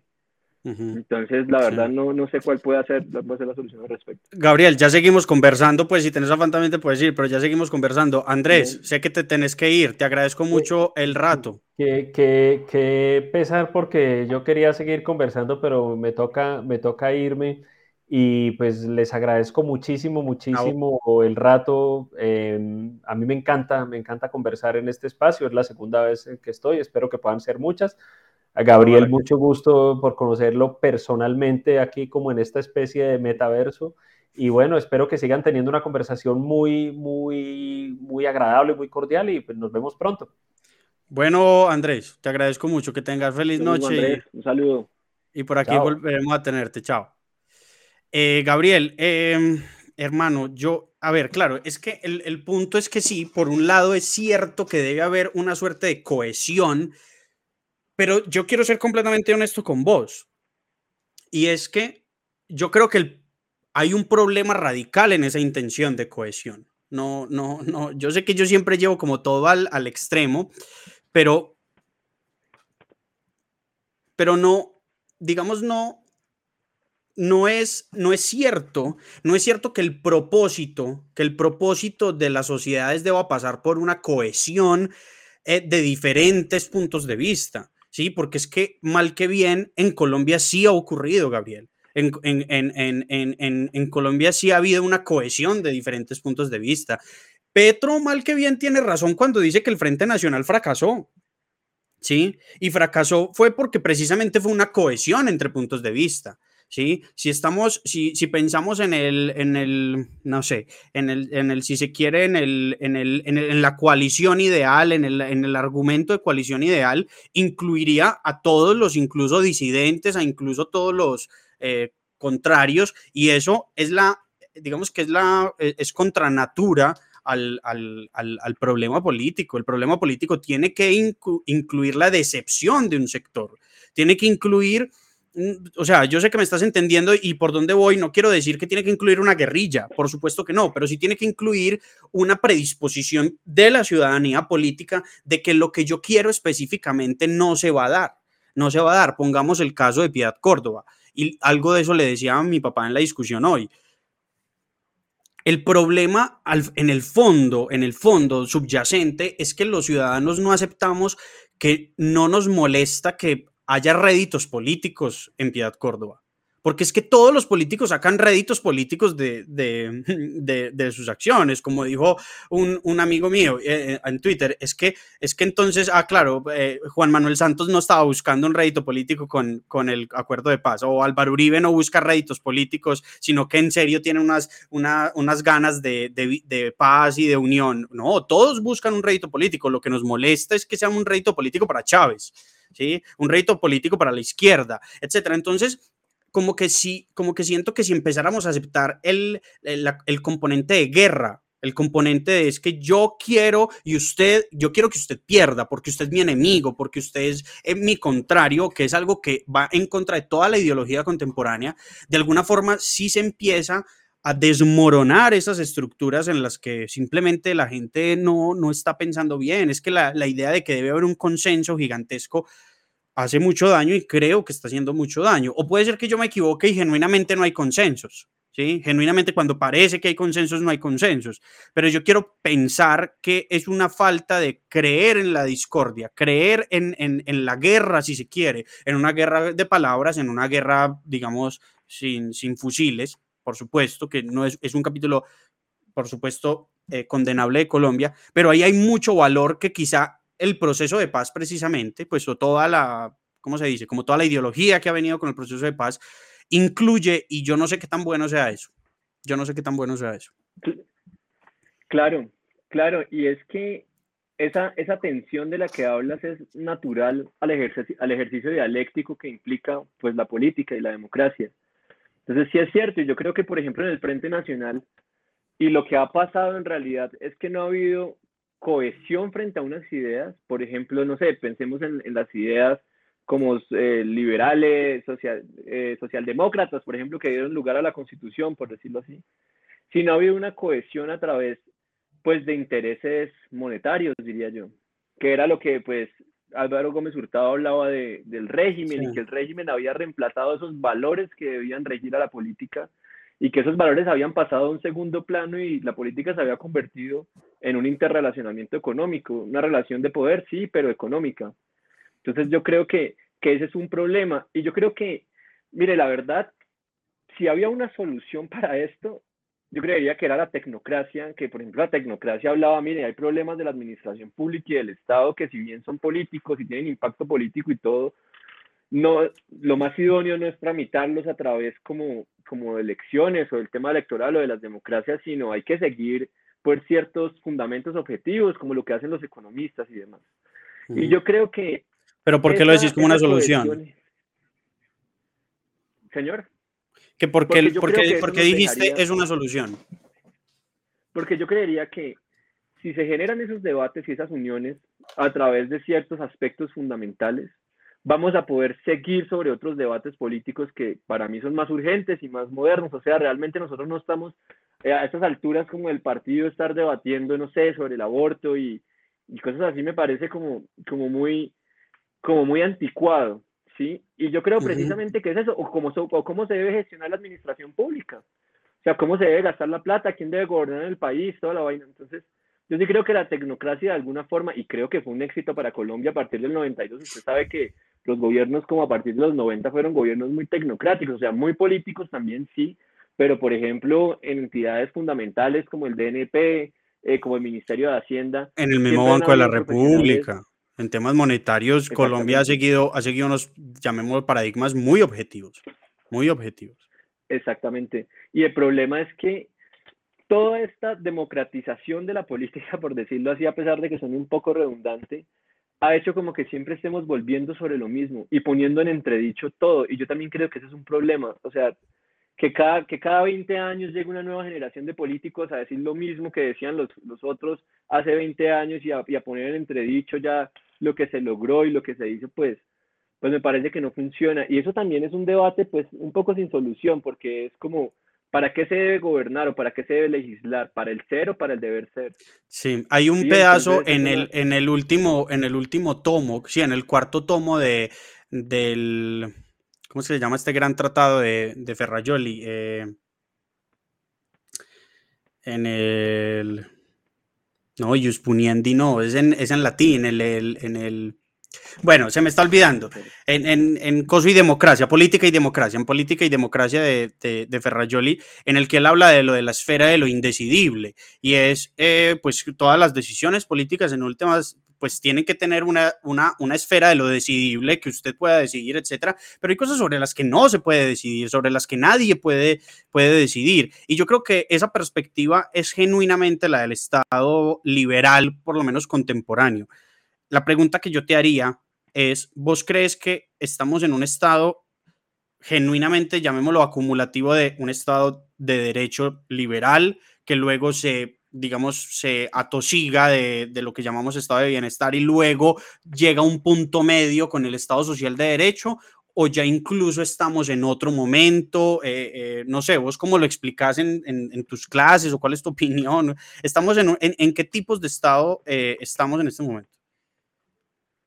Pues no sé, yo eso le digo como, como una opinión, o sea, es que no hay como un camino, ¿saben? no es un Estado social, o sea, primero está el Estado de Derecho, Estado social y luego se habla de Estado de Bienestar, ¿sí? Pero, por ejemplo, en mi opinión, yo creo que el Estado social de Derecho es un Estado que resuelve los problemas económicos que muchas veces le generaba, pues, a los Estados el Estado de Bienestar. Usted sabe que, por ejemplo, Margaret Thatcher uh -huh. en la crisis que hubo en Inglaterra, la crisis económica, la solución fue el desmonte de ese Estado de Bienestar. Lo que pasa es que también siento que la gente, como que el momento político, la gente le está haciendo unas exigencias legítimas al Estado. Sí, que yo no le puedo decir a usted pues si son, si son válidas o no, si no son legítimas y ya. Donde la gente le exige al Estado prestar ciertos servicios, prestar una educación pública, eh, universal, X, ¿sí? ¿Por qué legítimas? No debemos... ¿Por qué, porque decís que es legítimas? Claro, claro, porque es normal, es, es, ¿A qué me refiero con legitimidad? La gente está legitimada por decir, eh, a cuestionarse qué es lo que quiere el Estado. ¿sí? Y ahí es donde entran, las diferencias entre los modelos de Estado, los modelos como de las constituciones. Entonces yo creo que la gente, si tiene una constitución como la nuestra, que no va tan allá con la prestación, por ejemplo, de servicios públicos como la del Estado de Bienestar o la del Estado Benefactor, pues la gente sí, yo creo que está legitimada políticamente a decir, oiga, ¿y por qué no vamos más allá? El problema es que yo creo que precisamente el Estado Social de Derecho se crea para solucionar como esa crisis económica de lo que implica tener un estado de bienestar sustentado sobre lo público y crea un punto medio, un punto medio donde se habla del libre mercado, se habla de unas garantías fundamentales, por lo menos sobre ciertos derechos sociales, pero también se habla de dar ciertas garantías pues sociales netamente. Sí, o sea, trata de, no, no, sé, no sé cómo decirlo, trata como de equilibrar esa tensión entre lo económico y lo social. Sí. Y, y trata también de darle una solución a su, a su financiación. O sea, la sí, pero, pero eso, eso no es... El estado de salud y educación, sino que participen todos y en una conjunción entre lo privado y lo público, eh, se pueda generar esa cobertura y genere sí, sí, creo yo. yo. yo. entiendo eso, yo entiendo eso, pero, pero, pero entonces estamos en un estado de la irrealidad, Gabriel. Eh, no es como para echar aquí una clase de introducción al derecho, pero el mismo Carneluti eh, eh, lo sabía. Es decir, el, gran problema eh, del mundo es la economía, en el sentido de que hay infinitas necesidades y hay bienes escasos, bienes finitos. Luego, ese punto medio, si se quiere, ese punto medio entre, ah, no, es que el mercado me va a resolver esto y yo quiero que poder hacer lo que se me vaya dando la gana y competir, pero al mismo tiempo tener bienes infinitos que el Estado me provea, pues es como es como para decirle, llave, pues socio, no se puede, punto final, o sea, se, acabó la, la, plata, o sea, cuando mi mamá me dice, eh, yo mami, ¿por qué no hay bocadillo para después del almuerzo? Pues porque no hay mercado, socio, se acabó y se tiene que esperar hasta la próxima semana y, mami, pero es que quedan tres días de, de la semana, pues llave, se los comió todos, se acabó, yo no voy a ir a mercar ya, se espera hasta la próxima semana y, y es, y es un estado de infantilismos. ¿sí? Es un estado de infantilismos. Entonces ahí es cuando yo te pregunto, pues cuando hacía la pregunta de por qué es legítimo. Es decir, es legítimo en tanto el proceso psicológico subjetivo de, ay, es que yo lo quiero eso. Pues sí, desde esa perspectiva es legítimo, pero es legítimo, es, es ilegítimo en tanto es una tontería infantil que estás diciendo. ¿O crees que de todas maneras se sigue diciendo, no, sí se puede, la ciudadanía tiene que constantemente exigir ese tipo de tensiones? Sí, no, o sea, me refiero a legítimo en lo político, es que como usted lo dice, yo creo que estamos en, una realidad en que pues lo económico ha superado a lo político. Lo económico es finito y llevó su finitud a la política, que la política, al ser tan abstracta e ideológica, pues se manejaba en lo idílico, como usted dice, en ese infantilismo. Entonces yo creo que desde lo político, participando en lo político, la gente sí está legitimada como para hacer esos cuestionamientos, porque precisamente esos cuestionamientos se tramitan a través de la democracia. Lo que yo veo que la gente no entiende es que realmente el Estado está maniatado por lo económico. Y esa, esa finitud como de nuestras ideas y de nuestra idea de sociedad nos ha hecho también entrar, yo creo que en una especie de frustración. Es más, yo creo que, que, la gente hoy en día está tramitando son frustraciones personales a través del Estado. Sí, yo no lo quería decir hoy, pero, pero es que todo el mundo, lo he dicho en otros, en otros, en otros directos, todo, todo el mundo cree que el Estado es un satisfier. Eh, tiene que succionar el, el, clítoris del alma, el clítoris político, y eso es simplemente patético. Sí, sí, entonces sí, sí creo que, que ese es el problema y ahí es donde lo que usted decía al principio, o sea, realmente el problema somos nosotros. es la gente, y pues no más que nosotros no, son las mayorías para mí. Okay. Entonces yo ahí sí creo que, que hay que, que como que lidiar, como hay que impulsar como una reivindicación del individuo, pero no una reivindicación a costa del Estado, sino a través como de una sociedad o de una comunidad política que lo deje como vivir, por decirlo así. Sí, yo creo que también ahí encuentra el limitante objetivo, otra vez. Que es lo económico. Claro, yo creo que lo que estabas diciendo es, se explica por qué, por ejemplo, hoy el tema más político es que de verdad, lo que vos decías ahorita de que no deberíamos estar hablando del aborto, entre comillas, sí, pues tener razón, sí tener razón, porque pues es que, eh, porque es que ya solucionamos el tema de la vida humana y la dignidad humana hace mucho rato, eso como que debería ser superado. Y yo creo que la gente sí lo supera en tanto, el, yo creo que el debate que más le importa a la gente es el tema de los impuestos, por ejemplo, ¿sí? como, ah, es que mi plata es mi plata, usted por qué la está quitando, pero al mismo tiempo quiero que el Estado gaste plata, etcétera. Y yo creo, y aquí entonces voy a, entre comillas, defender este sistema, yo constantemente defiendo y defiendo, defiendo este sistema. Yo creo que el concepto de empresa industrial y comercial del Estado ha, ha resuelto eso, ¿sí? Eh, el hecho de que el, el, el, Estado se comporte como un agente más del mercado, que pueda cumplir un rol, eh, digamos, de competencia, claro, con, con las típicas, digamos, también cláusulas excepcionales y todos sus, sus, sus tratamientos especial, pero que pueda competir comercialmente, yo creo que es precisamente un muy buen ejemplo, una muy buena institución, si se quiere, de eso que vos estás diciendo, la forma en la que el Estado puede conciliar, si se quiere, esa, esos propósitos de, de de por lo menos estabilidad económica y al mismo tiempo el cumplimiento de esas exigencias que hacen los, los ciudadanos. Y mira que en realidad eh, la tendencia, a propósito que ahorita hablabas de, del vacío fiscal al que se enfrentó Duque, la tendencia en general en los estados, obviamente esto es un tema progresivo, es ir eliminando las cargas impositivas de a poco, ¿sí? Ir eliminando, eh, es decir, el estado ideal hoy sería un estado que todo su funcionamiento lo pudiera pagar precisamente con los réditos que de sus actividades comerciales y que no tenga que ir a pedirle absolutamente nada al, al, Estado. Peter Sloterdijk escribió un ensayo hace como 10 años diciendo que en el futuro el sistema ideal era de fiscalidad voluntaria, ¿sí? que usted paga simplemente lo que usted, lo que usted quiera le mandan un, QR, una VACI, y, usted simplemente aporta lo que usted quiera. Pero detrás de esa idea está el asunto de que, el Estado finalmente no se puede financiar con, eh, en general, pues con cargas impositivas en general, sino con actividades económicas. Yo tengo una opinión frente a eso, ¿sí? Yo tengo una opinión frente a eso, pero... Pero vos qué crees? ¿Vos crees que ese es el futuro? ¿Que ese es, digamos, una buena forma de conciliar esas dos cosas? Mire, la mejor forma de ejemplificar esto son las 4G y las el concepto de APP, de alianza público-privada.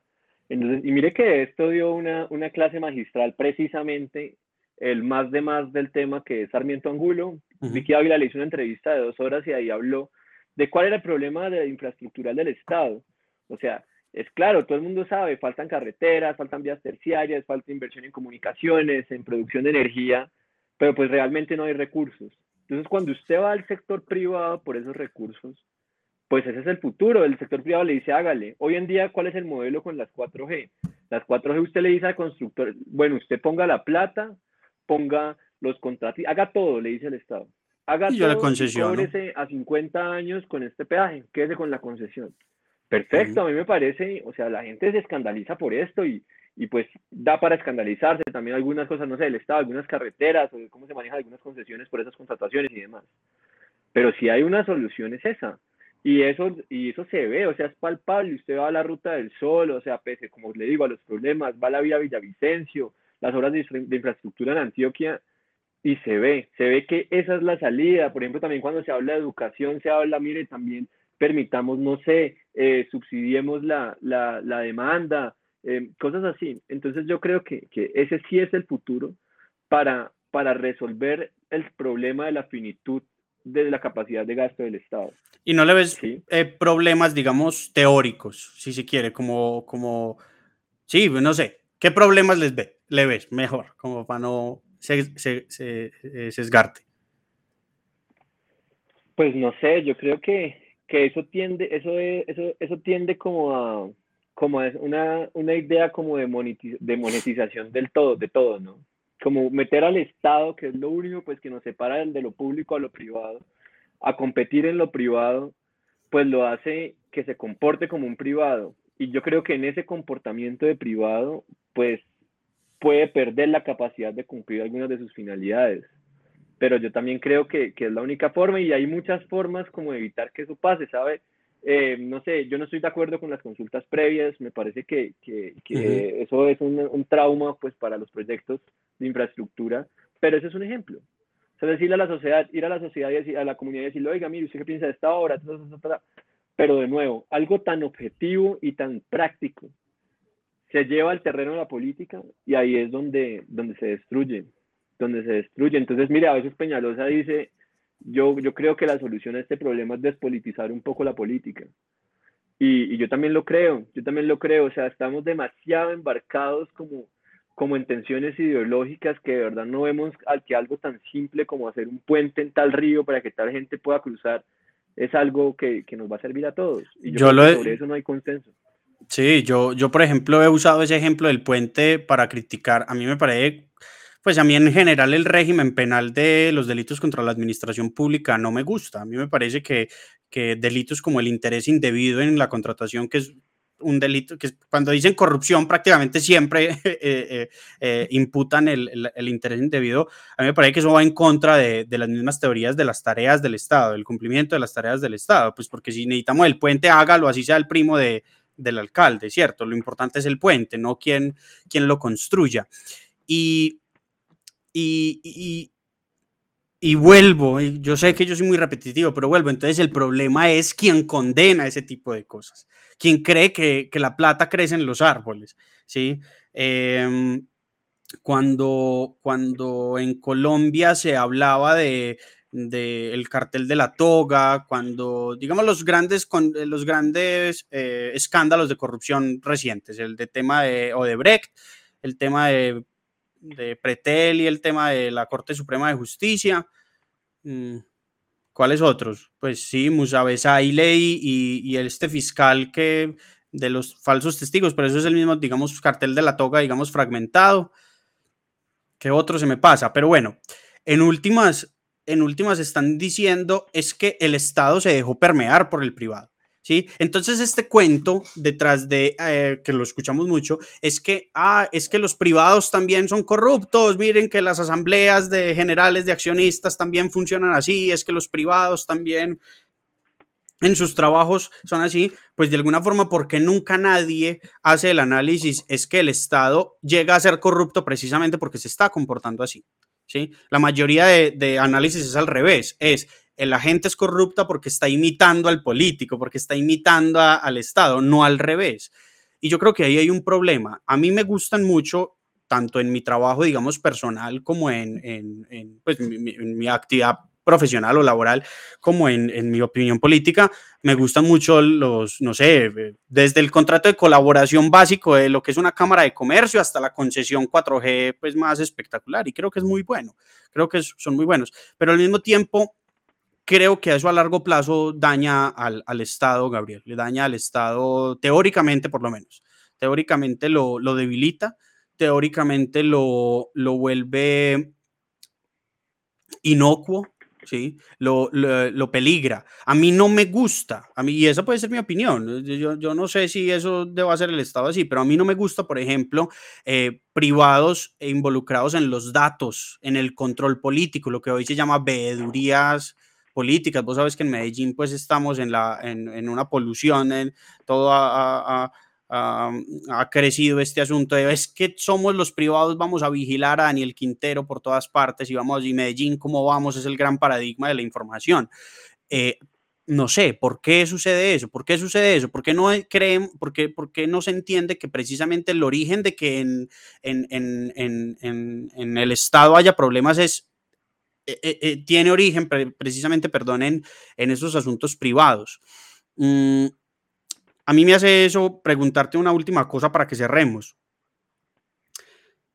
¿Cuáles son los debates, digamos, que se deben dar el próximo, en la próxima candidatura? Es decir, el paradigma de, de, Colombia, sea Petro, sea lo que sea, ya hemos discutido en el pasado que incluso las soluciones, pues como que ya prácticamente las constituciones las dan, etcétera. Pero en qué, no, no, solamente en qué se debe concentrar, sino qué, qué va a suceder, en qué se va a concentrar, qué, qué, eh, a qué se va a dedicar, digamos, los, los próximos cuatro años este país. Bueno, antes de eso yo quería comentarle que lo que decía frente a las instituciones y las personas, se lo plantea diciendo como el problema ha sido como esta gestión privada, por decirlo así, de los intereses públicos. ¿sí? Pero si usted se pone a pensar, lo privado es toda la normatividad que rige las relaciones entre particulares. Entonces yo creo que las instituciones están bien, o sea, en Colombia la institucionalidad es de avanzada y es chévere, o sea, puede cambiar, pueden cambiarse y mejorarse cosas, pero yo creo que realmente el problema está en la gente que llega a sus cargos. Y la gente acá tiende a pensar que no, que es que se volvió senador y el Senado lo volvió corrupto. Y eso no es así. O sea, el Senado es un espacio, es un espacio institucional, sí que tiene cierta legitimidad pero es la gente la del problema, es la gente con sus formas, con sus ideas, cómo, tramita sus ideas la del problema. Ahora bien, yo cuál es creo que, que un gran presidente, ¿cómo creo que un gran presidente, no sé cómo, cómo, expresarme, yo creo que la mejor presidencia que nos depare pues el destino debe ser una que la apueste a una reforma a la justicia, una reforma tributaria y la reforma rural integral que se plantea en el Tratado de Paz, yo creo que es fundamental pues la de la justicia ya la hemos discutido muchas veces, todos los cambios que deben hacerse, no tan, o sea, si bien hay una crisis en el tema de la inversión, si hay cambios por hacer en cómo, cómo se gestionan, por ejemplo, cosas tan básicas como las capturas o hasta algo tan alto de cómo se elige el fiscal general, eso podría plantearse y podría hablarse. Lo de la reforma tributaria, porque pues el próximo gobierno va a ser un gobierno muy complicado para el que lo ejerza, el próximo gobierno va a recibir pues el impacto de esta crisis, eh, todo el problema inflacionario, va a haber, va a haber ciertas problemáticas y realmente si llega un gobierno como, como el de Petro, si, si todo se va, yo creo que todo va a empeorar. Y, y el tercero eh, es pues nada, la reforma rural integral. Yo creo que Colombia, la solución para este país y para la gente y para que podamos producir más dinero e invertir más en, en bienes públicos está en el campo. Y ese problema, el problema que hay en el campo no solo es un problema pues de titularización de la tierra, sino pues todo lo que viene con eso. Si no sabemos quién es el dueño de la tierra, pues no vamos a poder negociar sobre la tierra, no podemos llevar inversión a esa tierra y demás. Y yo creo que es que en últimas el, ajá, el tratado de el tratado de libre comercio, el tratado de paz lo, lo establece. El, catastro multipropósito es esencialmente eso, tener información Y que no es algo como que, que, uno pueda decir, no, es que fue exigencia de las FARC, sino simplemente es un problema que se identificó y que ha sido identificado desde décadas. Pero hay muchos enemigos. O sea, si hay un tema, yo lo dije hace mucho, estoy seguro que el Centro Democrático primero dice, vale huevo la JEP y los militares, a, apoyemos la actualización catastral de las tierras en Colombia. O sea, enemigos hay muchos en ese sentido. Creo que hay más enemigos en ese tercer punto tuyo que en la reforma tributaria y en la, forma, en la reforma de la justicia. Además que, que, por ejemplo, si uno se pone a pensar en el tratado como tal, como, como guía, por decirlo así, ahí se incluyen cosas como muy, muy controversiales, como que en muchas zonas del país como el Catatumbo prácticamente se suplante como el poder de las gobernaciones y demás y se hagan estas zonas de reserva campesina, que eso pues levantó mucho, levantó mucha, mucha ansiedad en la población y que por ejemplo esas zonas de reserva quedarían en donde hoy quedan los cultivos de coca. Entonces ahí es donde uno dice, bueno, entonces cómo, cómo va la cosa, pero yo sí creo que, que, que eso es lo más importante. ¿Usted qué cree que, que sea lo más importante en un próximo gobierno?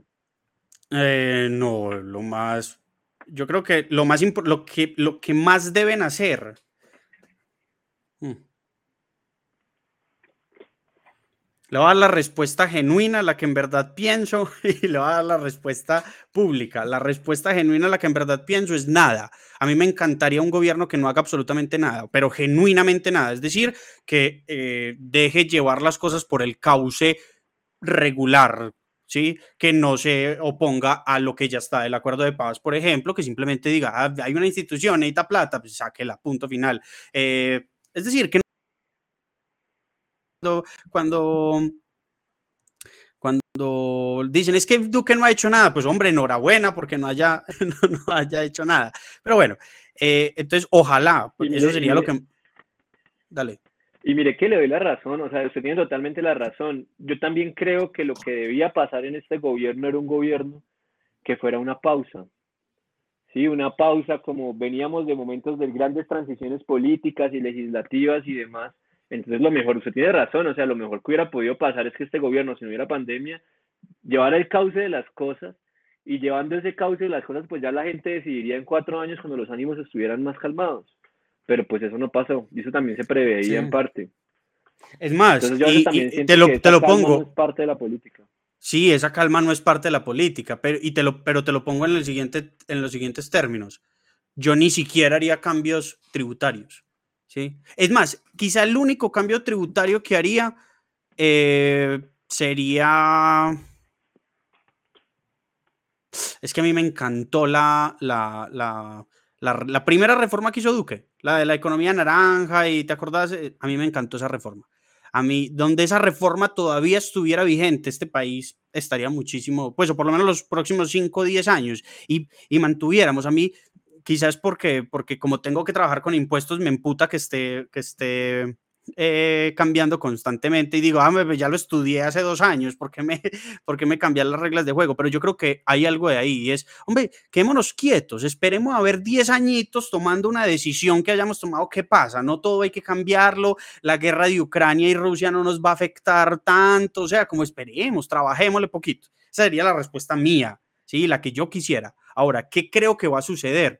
Creo que si gana Gustavo Petro, va a, concentrarse en unos ánimos por un lado, muy buenos, en unas eh, políticas que creo que por un lado van a ser a largo plazo y suponiendo pues que políticamente se lo van a dejar pues tramitarlas, etcétera.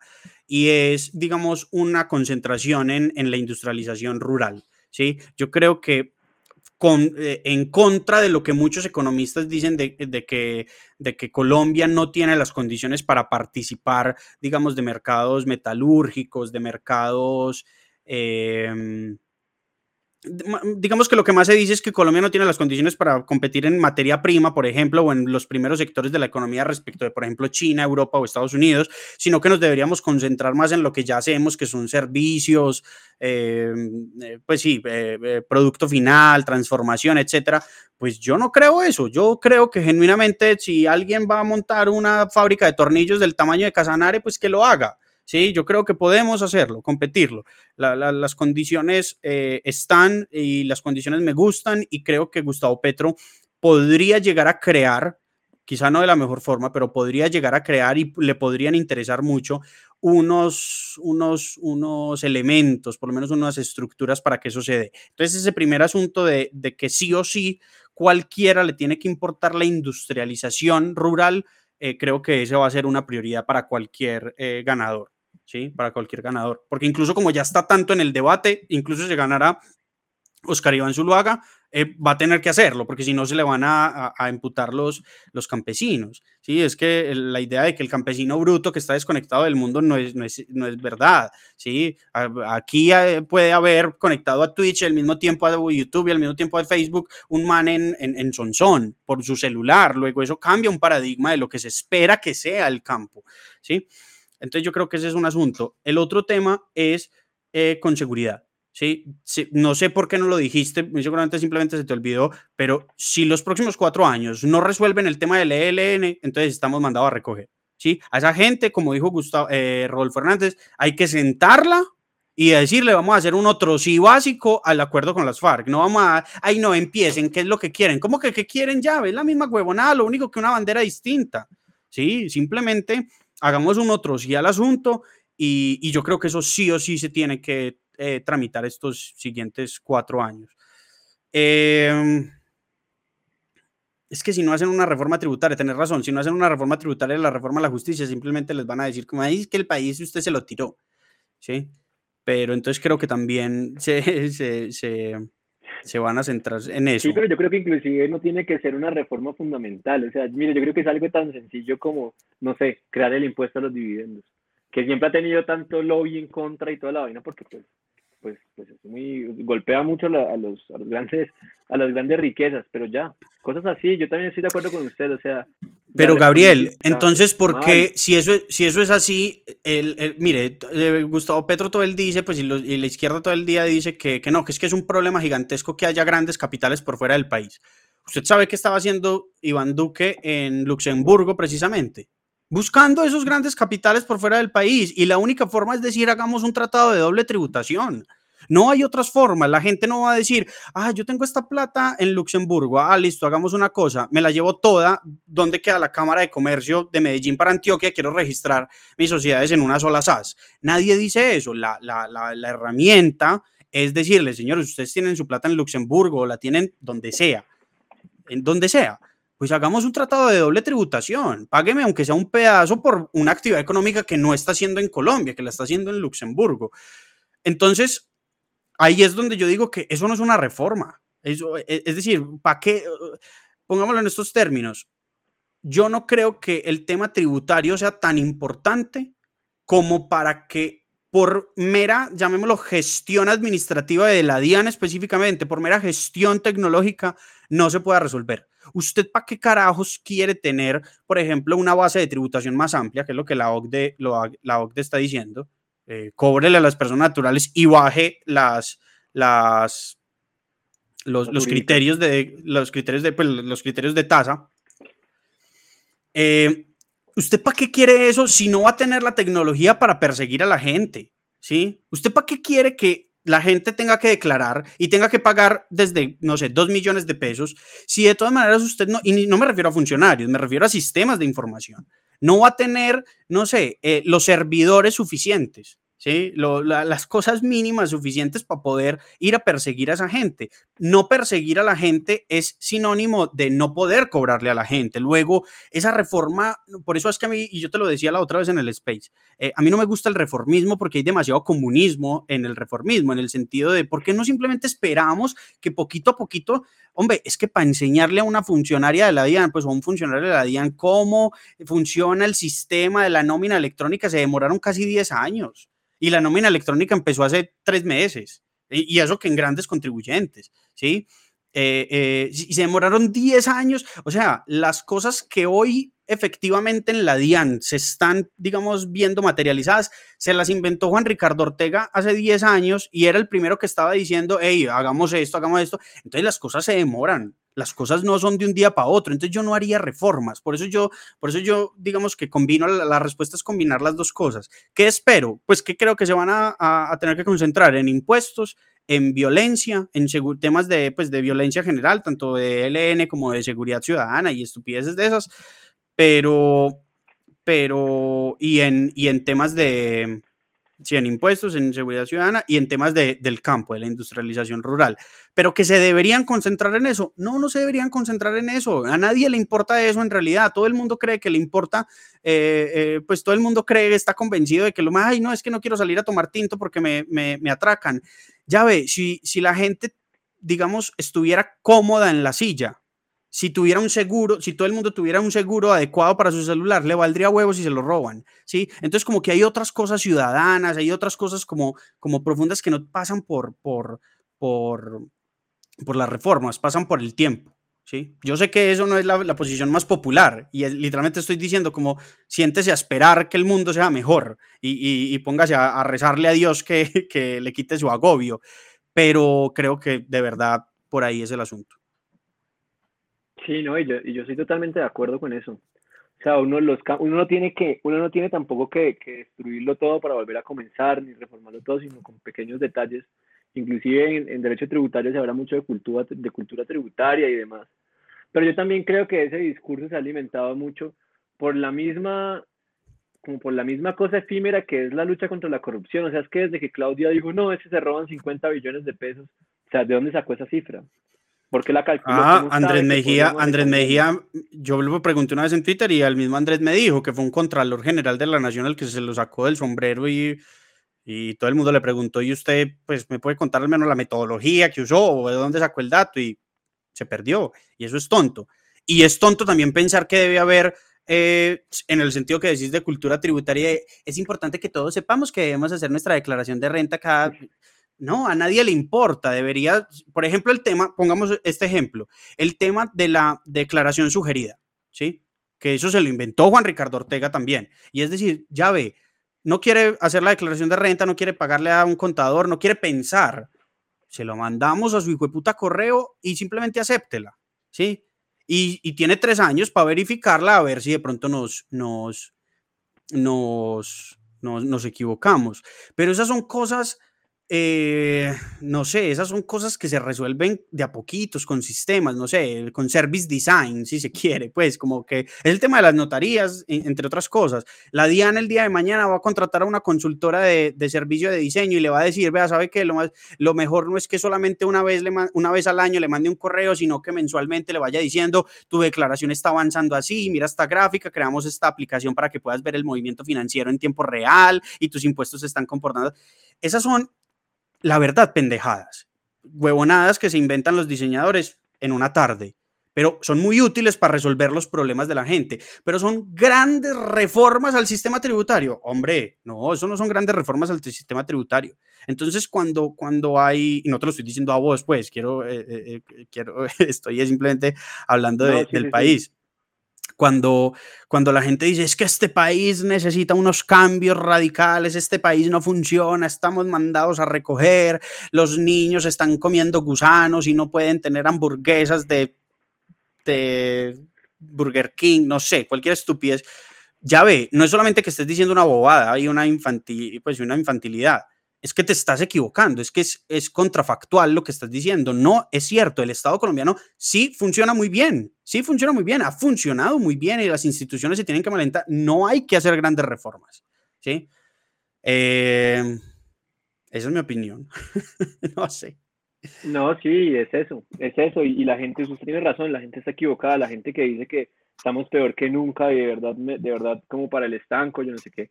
Eso es mentira. Eso es popular políticamente, pero eso es mentira. Es mentira. Y pues nada, ahí está, ahí está donde ya uno se pone a pensar, oiga, realmente tal vez los votantes sí son un poco pues irracionales y, votan por... Claro, entonces la gente que hace ese tipo de... el que le cae mejor. Claro, y entonces la gente que hace ese tipo de análisis se siente moralmente superior al que vota por un tamal. Bueno, es la misma estupidez. Es la misma estupidez. Ninguno de los dos está entendiendo el, país. Ninguno de los dos está viendo claramente el país. Entonces no, no te vengas a crear, a creer super. El uno está comprando, el uno está votando por tamal y el otro está votando por ideología. ¿Cuál de las dos era peor? Creo que es mejor el tamal. Pues, por lo menos te llena el estómago. Y mire que eso, y eso, y eso sale a relucir. No sé si vio lo de este man Carlos Amaya que fue pucha, el joven, el Salvador, el Boric y tal, cuando mm. hace cinco años estaba diciendo que no, que la, que, la educación superior en el Estado únicamente debía ser pública y que esa era su lucha y tal, y ahora con todo este entramado de corrupción, usted también ve al Juli Sastoque, acá en el mm. Consejo de Bogotá, toda esa gente, o sea, a mí eso, a mí eso me molesta sobremanera de los verdes, o sea, que llegan por un lado a decir, no, somos lo máximo, tal, son los más hipócritas. Y, mire que... es que no son tibios, no es cierto que no sean tibios, es que son hipócritas. Y, mire, que precisamente me acordé de algo que decía usted por algo que decía también Pastrana en su entrevista, que decía, la gente tiene que entender que la gestión de un gobierno se hace con acuerdos políticos, trayendo gente a trabajar acá, llevando a gente a trabajar, a trabajar allá. El problema es cuando ya realmente no es un acuerdo como donde media algo político, que es como está pasando ahorita, sino donde media un interés meramente económico. Entonces ahí, ahí ya es donde se jode la vaina, pero, pero sí es eso, y los verdes con esa, con esa autoridad moral, que yo creo que eso también se trata un poco el debate, este debate como quién es más puro para gobernar. El impoluto, ¿Quién, eh, elijamos al más impoluto, no, pues huevón, espérate, traigan a la Virgen María y la elegimos, pero pues no hay, no hay nadie hay nadie. Claro, y es muy chistoso porque es una moral, por un lado, la izquierda, una moral como secularizada, donde ellos dicen, no, mire, yo soy una buena persona, yo creo en los campesinos, yo no sé qué, y por el otro lado, es una moral un poco más, eh, podría decirse religioso, no, no, no, me gustaría usar el término religioso, pero algo más así encarnado como, como hacia otro tipo de valores, ¿no? Como hacia la pureza, no sé qué. Pero entonces es eso. Es eso. pero si tiene que ver con la religión, como dice como dice Nicolás Ordóñez, tiene que ver con la religión civil, con un impacto del imperio, ahí sí, literalmente de Estados Unidos implementando por el mundo su, ideología y es una religión civil, una forma de, de, de, ser en la que religiosizamos, no sé si estoy usando bien, pero volvemos religiosamente la forma de entender el, el mundo. Yo sí creo que es así. Claro, una sobreideologización. Y mira, este fin de semana, yo no sigo ese portal que se llama Los Danieles, no me gusta, pero por ejemplo, Daniel Samper Pizano sacó esa, esa, esa columna del, del machismo feminismo, no sé cómo le puso, me parece un nombre desafortunado, pero el, el tipo tiene razón también en ciertas cosas, o sea, eso es una ideología y precisamente es un modelo de ver la sociedad y si usted se embarca profundamente en eso y se dedica solo a dirigir su pensar social y político alrededor de eso, pues eso es un dogmático. Y pues ahí está tan jodido como el cristiano que vota por lo que le dice el pastor. Sí, entonces yo creo que... la, verdadera pregunta es si podríamos... La, verdadera la verdadera pregunta es si podríamos eliminar eso. Si, si seríamos capaces de eliminar eso. Y si sería deseable incluso eliminar eso. no podemos apagar el mundo y volverlo a aprender, pero, pero no sé. Hoy le escuchaba a alguien que los políticos venden esperanza. Pero entonces para esa esperanza, esa esperanza como que para que exista esa posibilidad de vender esperanza, tiene que existir también ese fracaso del que usted hablaba al principio, como esas cosas que uno como evidencia, así como, oiga, uno identifica su, eh, arbitrariamente, no, para mí esto está mal, esto está mal, y yo le vendo esta idea de lo que se puede hacer. Entonces yo creo que eso también hace que, que la gente busque estas alternativas, como pues la religión, el feminismo, cosas así, no sé. Sí, así es. Gabriel, ¿te parece si dejamos ahí por, por, por, hoy hasta aquí? Sí, sí, oiga, un placer, un gusto estar acá, de verdad. Hombre. Está muy animado, yo, yo veo Twitch, uso Twitch. ¿Ah, sí? ¿Y, ¿Pero por qué? ¿Porque te gustan los juegos y esas cosas o qué? No, porque me gusta mucho el ciclismo y ahí hay un Ah, comentarista de ciclismo que, que tiene un programa, Mario Sábato, y, y pues nada, lo había, había escuchado usted. Y, y bien, a mí me parece chévere. parece chévere No, este- este- este invitadísimo. formato. Invitadísimo. Yo, yo lo que hago aquí es que los lunes hago- hablo de política, los miércoles converso, hablo de, de la vida, yo no sé, hablo bobadas, ahí sí, digamos, participo mucho con el chat y, y, y hablamos constantemente. Y eventualmente hago conversaciones con mi hermano o entrevistas con otras personas, digamos. eh, el, el- el- mes pasado hicimos una conversación ahí sobre Harry Potter y de filosofía y huevonadas de esas, ¿cierto? Y, y bacano, a mí me han gustado mucho los directos, me gustan mucho los directos, me parece, me parece una, una, una actividad, incluso, pues yo sé que se sale como del, tema político, pero incluso ha como moldeado una forma de, de pensar mía específica, ¿sí? Como que últimamente estoy pensando, yo siempre he sido mucho mejor eh, pensando mientras converso que pensando mientras escribo, por ejemplo, que mi hermano sí es mucho mejor pensando mientras escribe o pensando simplemente mirando para el techo. Yo, yo pienso mucho mejor cuando estoy conversando con alguien. Entonces los directos como que ha afianzado esa idea, esa, ha moldeado esa idea de que mientras estoy hablando eh, eh, puede surgir el pensamiento. ¿sí? Entonces me, me, parece muy, muy interesante. Vamos a ver si, si va creciendo, a ver si algún día por lo menos puedo mandar una cuenta de cobro a Twitch, LLC o alguna cosa, ¿cierto? Pero, sí, sí, pero, pero ahí lo vamos creciendo y, y, bueno, y bueno, después, digamos, por ejemplo, esta conversación se convierte en podcast para Spotify y uno va ahí repartiendo, dejando su semilla por todas partes como el gran Diomedes, ¿no? Sí, bacano. bacano, no, yo acá lo único que quiero decir y ya es un tema como más, más político, electoral, es, yo realmente no creo como que estemos frente a una victoria inevitable de, de Petro, yo realmente creo que, que el, el próximo presidente va a estar en la coalición por Colombia. Yo creo que los partidos tradicionales se pueden mover duro en esa coalición y, y creo que puede salir de ahí. Yo, uh -huh. yo nunca he creído en las encuestas, no, pues me perdonan los, los politólogos y eso, pero pues me parece que siempre fallan. Pasó con el plebiscito, pasa con, con Uribe en su momento.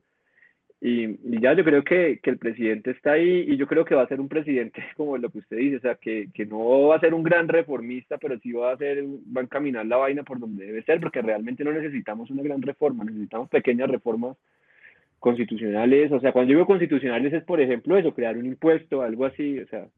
Sí, claro, porque tiene el mecanismo de estatutario, pues, vos, vos siendo el, el, claro, el claro. muy riguroso, sí, pero sí. sí no, pero lo que pasa es que cuando uno dice constitucional, la gente se imagina una constituyente, y es cierto, no es así. Claro, no, y yo también creo que, que, no sé cómo decirlo, o sea, yo siento que, que los sectores como de, del pacto histórico e inclusive de sectores de la centroesperanza están vendiendo una imagen como de, de mayor capacidad electoral, pero no creo que la tengan. No creo que la tengan. Si usted ve los históricos de las elecciones, siempre los cuatro, haga de cuenta, el Partido Conservador, 1.900.000 votos, el que más tiene es Centro Democrático y Cambio Radical, que van por los 2.200.000, luego Liberal, y luego eh, sectores como el Partido Verde con 500.000, el Polo con 400.000, eh, y así, y así van divididos. Entonces yo creo que si bien puede posicionarse bien el pacto histórico en una primera vuelta y puede sacar probablemente una buena lista al Senado, aunque pues ellos también, el votante de izquierda está muy problemado ahorita, una lista cerrada del pacto histórico, hay candidatos en la lista esa de la esperanza, hay otros en la lista esa del verde, hay candidatos donde está este señor Gilberto Tobón, que es una desgracia, como es la de Fuerza Ciudadana. Eh. Entonces yo también creo que ellos van divididos y yo creo que, que eso al final le va a funcionar, esa es la cohesión de la maquinaria política, que son los que Do- votan dos- juiciosos. Dos preguntas, dos preguntas para cerrar. La primera, ¿por qué el nuevo liberalismo eh, tiene que tener su, su, su cosa, su lista cerrada? Yo ya me vi la publicidad, sé que quieren, pues todo el tema de que somos un gran grupo, etcétera, y nos amamos y somos la nueva, la regeneración. Digamos que el marketing político ya me lo sé, pero ¿por qué, digamos, eh, Álvaro, Álvaro dice que, dice que no cree que estamos en vivo todavía. ¿Cómo le pasa la boba? Y ya vamos hablando en vivo eh, una hora, dos horas. Pero bueno, el, el punto es el siguiente. eh, pero, Porque pero está cerrado. Sí, ¿por qué fue cerrada? Pero, pero, ¿por qué? No solamente porque fue la razón, sino porque tiene que ser cerrada. Se supone que si Mabel Lara tiene tantas condiciones y, tan, y es tan tesa, que lo creo y la admiro y lo que sea, pues hombre, eh, enhorabuena, deberíamos poder votar por vos y ganarle a, ¿cómo se llama? Silva, el que fue profesor en la UPB. Eh, bueno.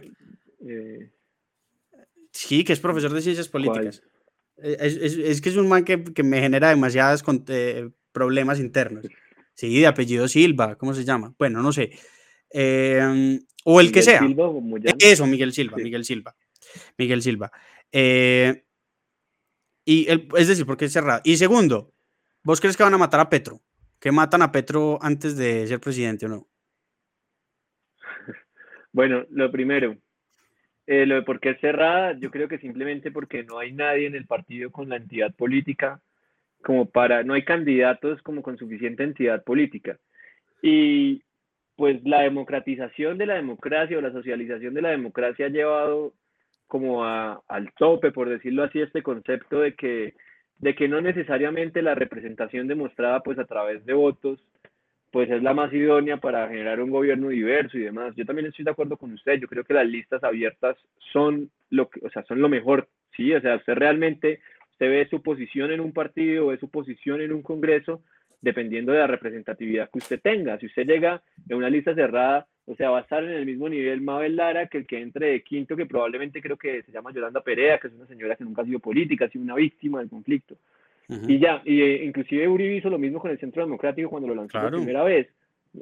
Lo que yo sí creo es que con el Centro Democrático podemos ver el ejemplo de lo que termina pasando.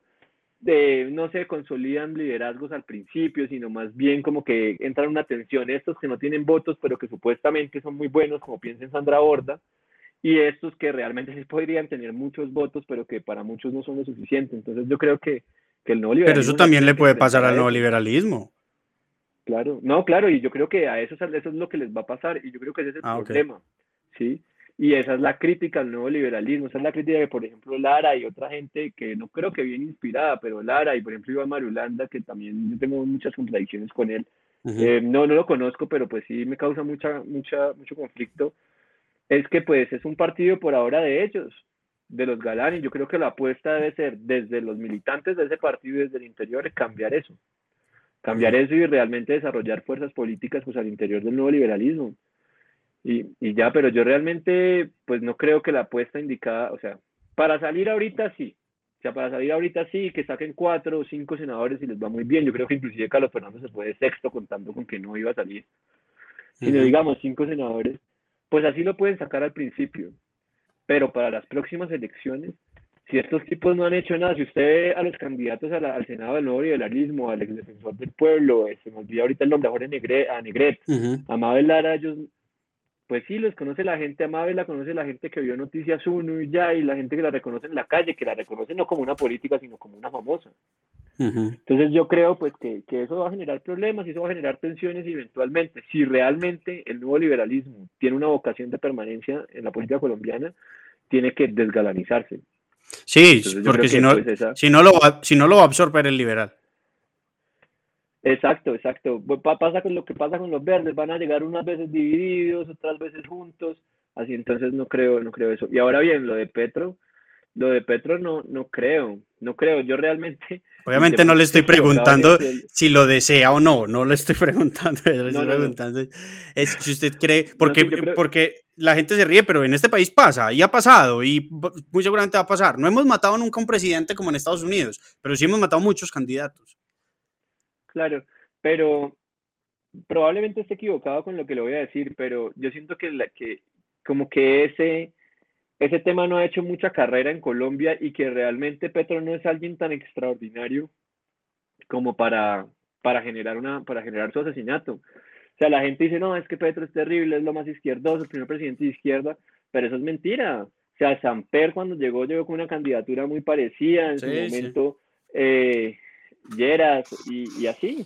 Entonces yo creo que no es una novedad, fue una novedad Gaitán en su momento una novedad dura, porque pues se vivía, no solo estábamos en un país como con tasas de desescolaridad y un montón, o sea, un país muy ignorante en general, y, me duele decir, no lo digo en, términos peyorativos, Entonces yo creo que eso generó eso en ese momento, pero hoy en día no creo que lo genere. Además, yo creo que hoy en día no, los políticos no se matan entre sí, sino se meten presos o se hacen ese tipo de cosas. O sea, cosas distintas. Sí, pero, pero los militares sí. Los militares sí se siguen matando. Sí, exactamente. Entonces sí, no, no creo, no creo que pase, ni tampoco creo que, lleguemos a ese momento de tensión donde realmente se sienta que se va a perder la presidencia contra Petro. No creo que, no creo que exista esa posibilidad. Ojalá que no, ojalá que no, por, por todas las razones, por las razones humanas, por las razones de convertirlo en un mártir, por, por la desestabilidad Eso sería Lo, más, lo más incómodo, yo creo, o sea. Pero todas, por todas las razones, ojalá que no. Ojalá que no, pero créame cuando le digo que hay gente que, que lo plantea con mucha seriedad que, lo, que en serio lo pone sobre la mesa y me parece gravísimo, pero hay gente que lo hace. Gabriel, eh, hombre, muchas gracias, de verdad, bienvenido por aquí los lunes o los miércoles o cuando quieras. Eh, eh un gusto de verdad. Por acá. Me gusta mucho eso. Pronto, pronto estaré en Bogotá, entonces muy seguramente también te digo para que nos tomemos una cerveza o, o un tinto o alguna cosa. Listo. De una, cuento con eso. Bueno, Vale, pues. Eh, que te vaya muy bien, feliz noche y muchas gracias a todos. Chao. Chao. Saludos. Chao.